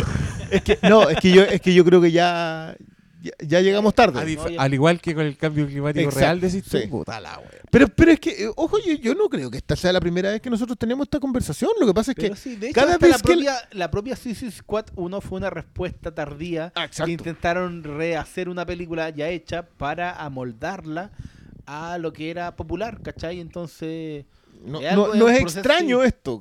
Lo que pasa es que, claro, antes se notaban más lo. bueno, fue Suicide Squad y después fue Justice League. Tipo, fue Justin. ¿Cachai? O sea, fue, las hicieron seguidas para tratar de no ser eh, lo que son. Lo- el tweet que El tweet- el- leía, no, el, perdón. que la La, columna de The Clinic hoy día. que yo quiero La- aplaudir a ese par de weones. que la DC estaba tratando de ser como Josh Whedon. pa- Ya, o sea. Proboste es como Josh Whedon para tratar de que la DC no sea DC. Brillante, weón. Pero ahí está para mí el punto. En el momento en que estos locos se desperfilaron, porque claro, ya toda la conversación que queráis tener sobre la Zack Snyder's Justice League tiene que ver con que un pequeño nicho de gente pidió que se mantuviera y le di- ya, toma, ya ahí tení, weón, déjate, weón. Y nada más, todo el resto de las que se han hecho. Ya, pero era porque también. mm, pero inscríbete en mi. Ah, por supuesto, por en supuesto. mi No, no, no, no, no, pequeño no, no, no, sí. servicio de suscripción. La cuestión igual tiene, tiene una intención, está ahí en plena pandemia, hay la cantidad de cosas que tuvieron que ocurrir para que eso pasara, es cierto, no, no se va a dar nunca más. No se va a dar nunca más, incluso ahora, incluso aunque a, a The Suicide Squad le vaya como le está yendo, igual no van a volver ahí. Hay luchas de egos, hay razones económicas más o menos importantes, esas otras películas son demasiado caras, son de demasiado largo aliento de consumo, sobre todo considerando que hoy día el consumo no quiere eso. El problema es que DC yo siento está probando todo lo demás, menos lo que se consume, para decir, ¿sabéis que nosotros le estamos dando oportunidad a que no vayan a ver lo de siempre? Bueno, Shazam, de nuevo, no puede no ser mi tipo de comida, pero Shazam es una película pensada para un público familiar, mostrándote superhéroes, mostrándole por Puede estar fallida en varios, en varios elementos, pero ya. Por último es eso. Puta, Birds of Prey, con la cual yo creo que es, donde más se da el análisis de cuál es la conversación con tu audiencia. Igual sigue siendo una película muy por, cima, por encima de la media. El problema es que la única que resultó, de Wonder Woman 84 mejor ni hablar, pues, pero la única que resultó real de las cosas basadas en DC es Joker. ¿Quién puede predecir que justo la que te va a superar los mil millones una película así, weón? Puta, pero es que lo que yo encuentro hermoso es que den, den ese Sí. el espacio. O sea, encuentro bacán que Aquaman no funcione. A mí no me gusta Aquaman. Pero, weón, se la diste al weón del conjuro, weón, que paró su propio universo y que tiene buena idea y lo dejaste hacer esa weá. Y después le diste la otra weá a la, a, a la mina que levantó la weá y la loca se arrancó con los tarros, hizo una weá así absurda, por lo que entiendo, creo que Wonder Woman 84 tiene... Está viendo la Ah, no, no lo int- no, No no, la quiero, pero, pero con- incluyendo sus niveles chumajerescos, si quieren, puta, eso es alguien que la dejaron hacer esa weá, Sí, po. ¿cachai? Sí, sí, mi Entonces, pregunta es hasta cuándo eh, llega DC haciendo eso. Mira, a jugar por, por, por, por los hechos hasta el fin de los tiempos, pues weón, no se rinden. Ahora, No viene, ahora viene Battinson, que otra weá también que le pasaron a un weón para que hiciera lo que quisiera, ¿o no? Sí, po. Es que, Y es que, no, y- bueno, me, me estáis mirando como si yo no y- quisiera que eso esté no pasando yo eso, quiero mira, que siga viene- pasando. No, y yo te, es que yo te digo que eso es lo bueno y yo voy a preferir esa weá porque prefiero ir a arriesgarme a ver una weá que capaz que me huela la raja o capaz que me da una lata impresionante eh, de Suicide Squad y no sé, Wonder Woman, si quieren, el, el paralelo. Eh, prefiero tener esa weá que ir a ver la misma weá y, y a O ver... sea, eh, o sea, que, bien- loco, si tenemos, es que tenemos la otra weá al lado, weón, si ese es el problema. Sí. Tenemos Black Widow recién estrenada. Que a Black Widow insulta tu inteligencia escena tras escena. En múltiples niveles. En múltiples niveles. Y, y que solo se sostiene por una weá que no tiene sentido. O sea, tiene sentido, pero la gente la defiende porque, uy, es la película que quería ver siempre. Por una marca. Por una marca, pero tú cachai que es una de las defensas. es la, al fin la película de Black Widow, aunque... No, no, ver, lo- yo, yo puedo concordar en que esta es una película que le debían al personaje. Está bien. Sí, sí, pero hay gente que, Hace 10 años. que solo por eso le dan valor. Eh, que yo creo que es un valor de mierda, pero... Es que yo, ah, ¿sabes que yo? A ver, a mí me pasa con Wonder Woman, que Wonder Woman yo creo que tiene ese tipo de valor en decir, ¿sabéis qué? Aquí está. Nosotros vamos a hacer al tiro una película protagonizada por, una, por un personaje porque esta hero- superheroína es tan importante como este otro par de. Ya, vale. Partiste en 10, no partiste en 0.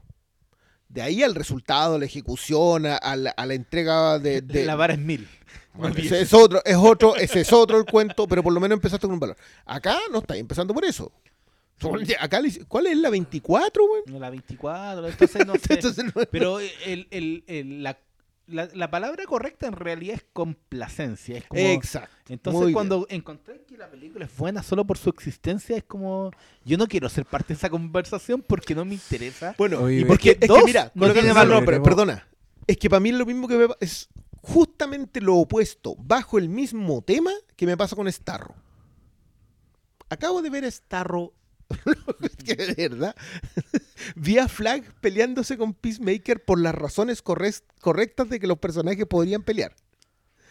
Mientras Starro está peleando con el resto del escuadrón suicida. Excelente servicio, cinco estrellas, me voy para la casa contento. No, Excelente no, servicio, excelente. Ese, ese es mi punto. Ahora, si todo el resto de la película se me sostiene, de nuevo, independiente de cosas que no te funcionen entre medio, primero. Segundo, independiente que la estructura yo sé que viene de eh, una carga autoral o de la repetición de lo mismo. Pero no importa, porque como te sacaron tres o cuatro límites, explotó hacia, otro, hacia otra parte. Yo con eso estoy bien. Puede que se me olvide mañana, no ¿ah? Yo ya- no, ya hablemos, hablemos de cosas como ya más ñoña. El one que quiere la adaptación de la etapa de Ostrander está cagando el fuer- fuera el texto porque uno, ese tono nunca va a estar en el cine contemporáneo. Y número dos, si quería eso, pesque su cómic y léalo de nuevo. Como que quieran como la adaptación del calco. No, no, no, no, Es pero, como- loco, sí, mira, No, no, no, yo- no lleva a ningún lado yo, correcto. yo no sé, Y por yo, eso yo aprecio sí, yo te que insisto que eso, esos son Starro, tres- tres- Sí, pero es que yo aprecio lo de Starro porque lo encuentro desfachatado. Pero porque está bien hecho también, Sí, po. po. Y, y, y tiene corazón. Y, cuan- y la Ah. última frase, yo era feliz viendo la Listo. estrella, no solo te Eso, resignifica eso es la su rol, extra que nosotros eh, le conocemos. te resignifica su rol en la película, pero también como todo lo que nos te están contando con por qué están por qué la Waller los mandó. Claro, pues todo tiene, eso, tiene dije- peso. Yo dije, maldito intervencionismo estadounidense, al Claro, fin puesto pero- en pero- pantalla, me gusta, O sea, aunque sea eh, una a ver, película Está puesto en una película de superhéroes, ¿No? que eso igual ya es, es un tema. Sí, pues, si tú te fijáis, igual es intervencionismo norteamericano depredador, pero nadie te lo menciona. Nadie, nadie está trabajando en eso en esa película, po, weón. Sí, pero está toca- toca No, pues que se no están- enojan, po. Si Se se, enoja. enojan, no- tú nos mandaste a Pero- rescatar pero está la y CIA. llegamos acá y está la pura zorra y es para irte con las weás. Y después se lo echan. Pero Lo hacen un, depredador. Ya, pero a ¿Por qué propósito de... James Gunn no hace depredador? Ay, Oh. Bueno, loco, yo, eso fue lo otro que me pasó a mí viendo esta película. Yo dije, puta que lamento que franquicias que pueden rendir en este nivel estén en manos de gente que jamás les va a sacar el jugo. O sea, yo pensaba, James Gunn andaba tirándola ahí así como, hoy sí, una serie de Rogers, una serie de Rogers, podríamos hacer una serie de los Rogers. Nadie te va a pescar con eso, güey. A lo mejor si Stallone se pone así como dice, ¿sabes que yo voy a hacer una serie para Disney de estos locos? A lo mejor. O sea, mira, no, ya, pero igual es Disney. sí, igual es lo que yo digo, la complacencia, la, el blindaje de Marvel está ahí. Nos guste o no, la gente va a ver porque es un nuevo capítulo de la teleserie. Mi punto es que, señor James Gunn, no haga esa weá. Véngase para acá. Depredador. Véngase para acá. Sí, pero es que Depredador si igual es en Disney. O sea, en Disney, si ese es el problema. Oh, ¿verdad? Pues sí, eso por eso te digo, un montón de franquicias que se nos perdieron por ese mismo Ya, asunto. Pero ya se ha ganado No, un poquito ya, de credibilidad weón, para que le si- den carta si- abierta. Si quiere hacer Guardianes de la Galaxia 3, yo esa película ya la estaba esperando después de la 2, porque a mí, insisto, me gusta mucho la 2, me gusta más que la 1, mucho más que la 1. Eh, ahora la quiero ver mil veces más. Después de, de Suicide Squad, porque, porque además es un weón que también se lleva a su gente. Pues si Michael Rooker, desde sus películas callampas que aparecen en todas partes, y el weón. En, No, en ese man Guardianes de la funciona. Galaxia, que- ni, ni que hablar cómo levanta ese Y personaje yo creo que y la participación de le ese va a dar un, un flashback a. Por supuesto, tiene que hacerlo. Probablemente con los Riders, pero, o, lo, pero o lo resucitan, qué tanta weá.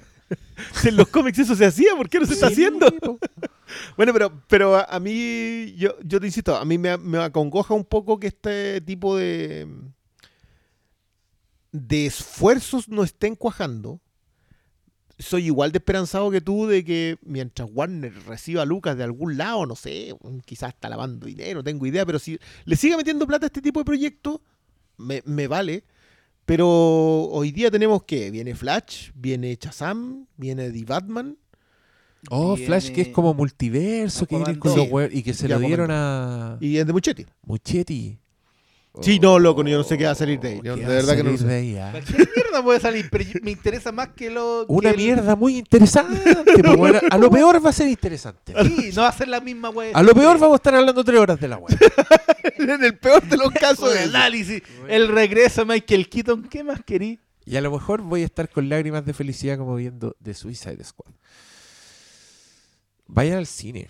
Yo, mira, yo no sé, pero si usted me pregunta a mí, insisto, eh, opinión no educada. ¿Vale la pena morir por ir a ver The Suicide Squad? Yo digo que sí. Yo digo que sí, ¿qué dicen ustedes? Yo digo que hay que aprovechar que los cines no están masivos.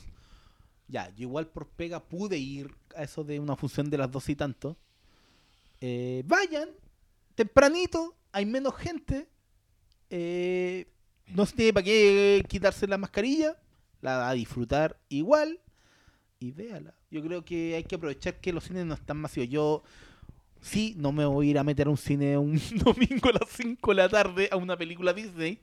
Pero a una película que, que- que tenga menos gente y en un horario así tempranito, yo voy ahí porque creo, por lo que he visto ya las dos funciones a las que he ido, no sentí riesgo. No, que yo era una de mis grandes Sí. temores. O sea, yo creo que estoy más gente de, Y- más cerca de más gente no, en el ¿sabes local que en yendo al cine. Así Sí, que no, y, y lo que me da confianza es que las dos veces que Sal de ido, aquí, foco. me han, pe- no, me han pedido no solamente el pase de movilidad, la gente en las calles. No, la gente afuera de la, de la entrada me han puesto el, el, el pase de ¡Ey, movilidad. tú! ¡Ey, tú! Anda yo afuera. No, me, me han pedido el, el pase de movilidad y el weón del cine no- como que no ha dicho ya pasan. Es como, ya, Ruth.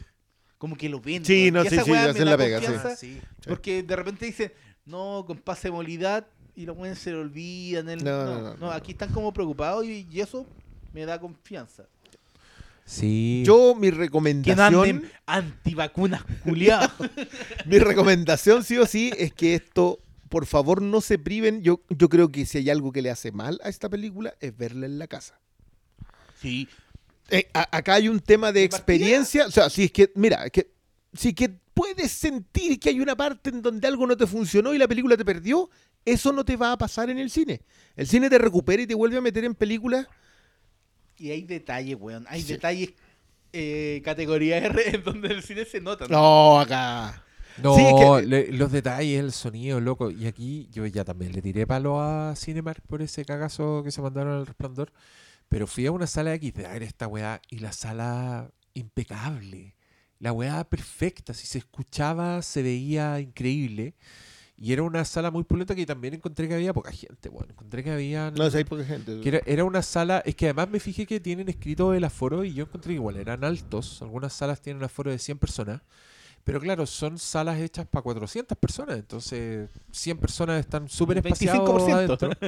Y, mm, pero ni cagando habían 100 personas cuando yo vi esta película. Había puta, 25 con cuevas No, una sí, es- sala para es- es 300 un buen personas. momento. O sea, oja- que- ojalá se sigan estrenando películas de este calibre, de, en que tú puedas decir, O sea, sabes que son buen no. espectáculo y te van a uno, después. Ojalá nos volvamos a una Sí, cuarentena. No, no, si la Delta nos puede matar en esa pasada, por pero favor, a vacunarse. matarnos, es la única forma de mantener esto. Y, y yo creo que están las condiciones dadas. Yo, yo era de los que decía, no, ni cagando vuelvo porque no confío. O sea, creo que fuiste bastante verbal al respecto. Y, y- Lo dije, no, pero lo sí, vi- hasta la saciedad. hasta la saciedad. Pero creo que lo que vi. Y me ha dado impresionantemente fuiste el primero Ahora. en volver. Ahora. por. Rápido y Sí, weón. Y mira el cuchatuán.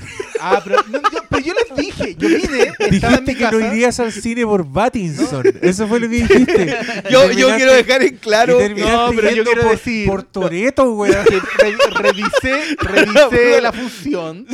Como vi que habían dos personas más en la. Me arriesgué. lancé. claro, claro. Porque igual es. No, no, cine yo- me, me yo no, no digo, yo estoy Pero- solamente exponiendo hechos. Sí, Vamos, no, no, yo- vamos yo- a sacar el clip y lo incluiremos. Todas las veces. No, pero a lo que voy es que por Suicide Squad yo me arriesgo. lo No, que sea, no, no, no. Yo, yo de nuevo. weá, ni cagando. Mi recomendación es si esta película la vieron en la casa y dijeron, sabéis que esta cuestión no funciona, me latió en tal parte, los chistes... Hagan el ejercicio, créannos y hagan el ejercicio. Vaya a verla al cine y se va a dar cuenta que incluso las cosas que usted considera predecibles están bien armadas.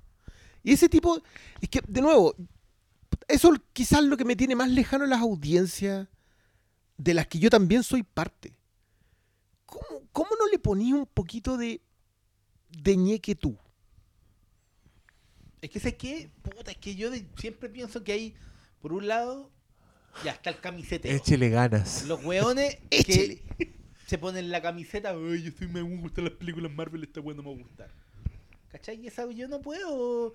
Yo veía todas las mierdas, weón. Recibimos chico, cuánta weón, porquería, cuánta loco. porquería de veía. nuevo, Iba mira dónde llegamos. güey. Iba ya al videoclub, a la sección de 4 por Lucas por 48 horas. No, loco, Sacaba y las piénsalo, Canon Films. piénsalo en este género. O en esta weá. En este género nosotros, nosotros fuimos los benditos de... bueno, en el 97, 98. Spawn, ni siquiera- weón. Mira la que- Spawn el 97. Antes la mierda de Shaquille O'Neal. Antes- Steel. Steel. Y entre medio tenía y que, que, ¿cuáles eran las películas de esa época? Meteor Man, que igual era buena, me gustaba cuando era chico. No la he visto hace como Aceptable. 40 años. Mejor pero- que no lo hagáis. ya, pero, pero fíjate, tuvimos, tuvimos en los 90 ¿Pero Batman. qué es este? Es como los güeyes que fueron a la guerra, si están nombrando como sus traumas. Pero es que Primero era la, no, no, pero es que loco, si fue- la realidad de ese Piénsalo, tiempo. fue Batman y Batman Returns, y de ahí, por mucho aprecio que uno le pueda empezar a tener a las de Schumacher hoy día en perspectiva, ahí empezó un declive que no duró tanto, si al fin y al cabo. Cuatro ¿Cuándo, años, ¿cuándo cinco es eh, el Spider-Man? ¿90 y No, No, ya el 2001, 2000. 2001. 2001. 2002, X-Men? X-Men el 2000. 2000. Ya. Blade, Blade del del 98. 98. Ya. Ahí recién, un 10 años, que no fue en realidad 10 años, porque si cuando Batman si fueron- es del 92. ¿Viste? 8 años, 10 años para empezar. Y ahí agarra- empezó a agarrar vuelo, empezó Ya, a pero agarrar vuelo. po. Escaleta, Sí, piensa pa. ahora ocho años para atrás. Imagínate algo que no hubierais tenido ocho años. N, po. Sí, 8 años. Bueno, pero ya. Pero en los 2000, llevamos 20 años viendo muy buenas películas de superhéroes. Non-stop. y Entonces- non-stop, porque siempre hay una pulenta. Sí, siempre Sí, pues todos que- los años sale alguna que tú decís, ya vaya. Paul Bear. Deadpool me va Sí, po. Yo, yo, yo este año, puta que loco, vamos a empezar a revisar, va a haber sido Wonder Woman 84 que se estrenó el año pasado en rigor. Black, ya Wi- está Suicide Squad. Black Widow y The Suicide Squad. Listo, ya tenía una. Ya tenía una en el año. Yo, yo tengo otra, pero esa es consecuencia de otro tiempo, entonces no, no vamos a... ¿Cuál es la otra? What? Y Zack Snyder's Justice League. Ah, Ah, pero, pero- obvio que hay dos. pero po, ese es weón. como- Si son los grandes, grandes películas. Yo estoy ¿Como feliz serie? con esas dos, weas. No sé si califica como, como película, son cuatro horas. Pero ¿What? ¿Qué te pasa, weón? Defensor culiado de la, del retorno del rey, edición extendida, weón. Y ahora no sabe si es película la weá. Y esa sí que se alarga, pues, güey. Sí. Sí. Bueno, pero, pero ¿cachai? O sea, ya tenía este año. El problema es que son las genéricas las que están funcionando. Ahí es donde. Ay, que esa weá me deprime, weón. Sí, yo sé, pero yo por lo menos creo que esta es menos deprimente que lo que pasó con, eh, con of Prey. Porque yo encuentro que Birds of Prey tenía menos razones para fallar que esta. Muchas menos razones. Pero puta, le tocó justo la pandemia y le tocó una disociación con la audiencia que ya es de estudio. Yo de verdad que para mí deseo un caso de estudio porque diablos no llega a la gente. No les gustan los personajes, no les gusta Harley Quinn. ¿Por qué Harley Quinn no, No es les estrella? las weas bien hechas.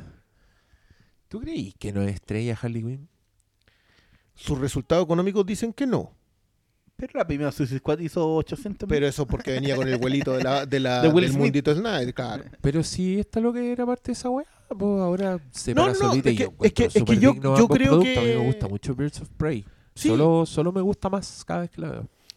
Bueno, HBO Max, por si no la vi. por si no, por si no han tenido el gusto. Pero a mí, a mí eso es algo que, que de verdad hay que como que mirarlo. Bueno, no puede ser que tenéis otra con ella y vuelve a pegar un, un patinazo. Hay algo que está pasando ahí. No, esto, esto es inexplicable. Yo Ya es que el patinazo económico sí lo entiendo. Sí, bueno, estamos en pandemia. Sí, y Eh, se estrenó en paralelo, Y, no, no todos tienen la fuerza de Dominic Toretto Para llevar la a gente como- llevar a a, la gente gente descreída al cine. Pero, pero, pero claro, la, la mala recepción ahí ya eso me, me Pero recono- reconócelo que existiendo Fast Fight, igual tení, podéis tener algo de esperanza de que Pero. Fast Five fue el 2015, po. ¿no? ¿Cuándo fue esa weá? Fue hace cinco películas, weón. Sí, como po. ¿Cuánto, cuánto, ¿Cuánto va a durar Pero la uno- fe uno de puede Fast Five? soñar. Mira, yo fui a la, a la primera que hicieron después de Fast Five. Fui, ah, ya, Fast Five. Y salí. Dije, sí, Fast Five. Y después dieron las 7 y yo dije, sí, Fast Five, vamos, bueno. Y ahí ya, ya, me perdieron. ahora, ahora prefiero ver La Fast Five. familia, es la la familia. ya, pero, pero, pero es mi. Yo, yo, em, claro, en serio se los digo hoy día cuando todavía no estamos viendo la siguiente. O sea, ¿cuál es la que viene ahora? ¿Flash o Chazam? ¿De cuál? De DC, ¿cuál es la que viene de? DC, creo, creo que Flash, pero andan por ahí. Entre, es que es de las que están anunciadas Flash, Shazam, Aquaman 2. Claro, la van a filmar ahora luego y está la promesa de Wonder Woman 3, pero no sé cuándo No. van a filmar esa weá. Oye, porque- y el Flash es Miller. Es Ezra Miller. Es Ya, Ezra Miller ¿cómo, por no, ¿cómo no va a llevar gente esa weá? Puta, Weón, loco, Michael loco, de- bueno, mm, perdona, después de haber visto Soy, imagínate que Suicide Squad no la ves en el cine, la ves en función de prensa el día lunes antes de que se estrene. ¿Te podría explicar una semana después los números de la semana? Sí, existe una pandemia de coronavirus con Delta. Explícamelo entonces y que con está no, no, estrenado, lo y del que está Delta, estrenado al mismo tiempo en HBO Max, po.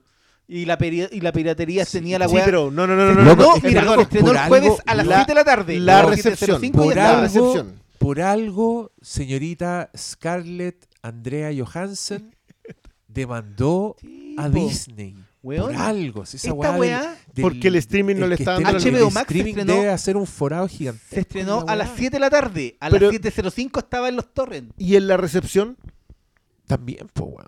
tú decís que la recepción tiene que ver con el Sí, consumo. Es que, es que tiene que ver, pues inevitablemente, si alguien pega ese análisis, yo sé que los gringos en, en Rotten Tomatoes, no sé, en alguna parte tienen como ese audience score, pero sería interesante ver qué pasa con las películas que sabéis que solo han visto en, en- en sus casas versus las que la que vi en el cine. Yo, No, yo, yo te estoy dando el pase porque yo creo que ahí hay, ahí hay un. Ahí, hay- ahí sí que hay donde picar. Porque, claro, todo te sea, o sea, en, en televisión es una segunda pantalla, entonces ver también. Podría ver el comportamiento de esas audiencias, cuánto las vieron hasta el final, ¿cachai? ¿Cuánto, Mm. cuánto, las, cuánto las dejan pendientes, cuánto las retoman. Toda esa información de manejar esos hueones. Si, si, si tienen todo instalado como Dios manda. Claro, si es que no la piratearon. Claro. Y, el, y bueno, el pirateo, que el pirateo siempre es como un margen, pues debe ser como un, un promedio de algo, siempre deben Y, restarle. y- y yo creo que en este caso, bueno, los internacionales pueden tener otro número, pero los gringos igual están hablando ya del tema de la presencia de los torrents. A propósito de la proliferación de los streamings, los torrents empezaron a volver para ellos un, un tema Pero que no lo eran antes. el- te lo repito, esta weá se estrenó a las 7 de la tarde el jueves. Lo anunciaron. HBO Max se cayó un ratito porque la weá está, la activaron. A las 7.05 en los torres estaban. Fue cuando yo empecé a decir, ver en Twitter, y ya la soltaron. Pero como tan... Por- porque lo- el, el- el- rápidos. el torrent funciona como que si alguien la está subiendo, tú ya puedes empezar a verla. Hay Pero cómo, pero cómo la, se la roban tan rápido. No sé cómo que- Sí, ni siquiera tenéis que robártela. no, la siquiera- eh, tenía unos capturadores de imagen que lo que van haciendo es alimentando Lo vais sacando simultáneamente. simultáneamente. Empezáis a O streamearlo. sea, entre la estáis comillas. viendo, la, mientras la estáis viendo, la estáis, La estáis pirateando. torrenteando. No, pues cada, la y cada archivo, no sé cómo serán los sistemas, pero cada sin ya no es un debe tener algún formato que lo capturan con algún sistema, Y lo cap- que cuánto va, se bajará en un guan que tenga un banda ancha en Estados Unidos. Un minuto la baja, ya está, listo. Entonces, esa, No, no, no, esa sí, batalla es a mí me es- sorprendió cuando los buenos dijeron eh, se va a estrenar al mismo tiempo que en y es como, weón, eso es muerte segura para cualquier por la Es que piratería. sí, pues que ahí, ahí no es lo mismo que cuando lo, lo hemos conversado antes en Netflix, porque cuando Netflix se tiene una temporada de una weá, esa weá no, no vale lo mismo porque está ahí en Netflix, porque la gente es floja, podéis pref- preferir así verla de una, ¿cachai? Nadie te irá a bajar la weá. Pero cuando acá todo está predicado en un solo título que define tu suscripción al servicio, sí, pues te lo peláis al toque, pues, porque ¿qué más? O sea, Disney Plus, viste el Mandalorian y qué más. La- yo, yo para mí es un misterio. Yo cuando hago, cuando prendo el aparatito en donde tengo todos los streamings, ¿Cuál es el que más? no, miro Disney Plus y digo, ¿y para qué tengo esta? Pero ¿cuál es el que más usáis? ¿Cuál es el que más un usáis? gran servicio si usted tiene pequeños hoy en día- hoy su casa. ¿El que más usáis? Hoy día yo el que más uso debe ser Netflix en la casa. Porque, la, Ah, porque mira. las dos otras habitantes de la casa son particularmente consumidoras. Ahora estoy viendo Super Hero Girl y eso está en Netflix. Debería estar en HBO Max, según yo, pero está en Netflix. Pero yo en lo personal, ¿Mm? Apple. Ya, muy bien. Porque el mismo que estoy viendo Yo, yo. ya, estoy, ya- ya estoy pegado ahí. Me puse a ver la de la Rose Byrne también, me está gustando. Y viste el primero de Chamadón. Yo vi el primero nomás. El Chimadón, que es como la, la comedia musical. Que Ah, tiene. no, la del, eh, la, la del otro de Kill and Peele. Encantadora. Ah, No. Yo vi el primero nomás. No, yo. Dije, ahí no- Se compra. Listo. No, pero, pero y también estoy viendo harto HBO Max porque me puse a repasar series, estoy volviendo a ver Los Sopranos. Bueno, terminé Leftovers. ¡yujú! ¡uh! Después de como cuatro años. ¿Se viene ese capítulo? Se viene en algún Sí, momento. sí, lo Ya. vamos a hacer con, con Malandra.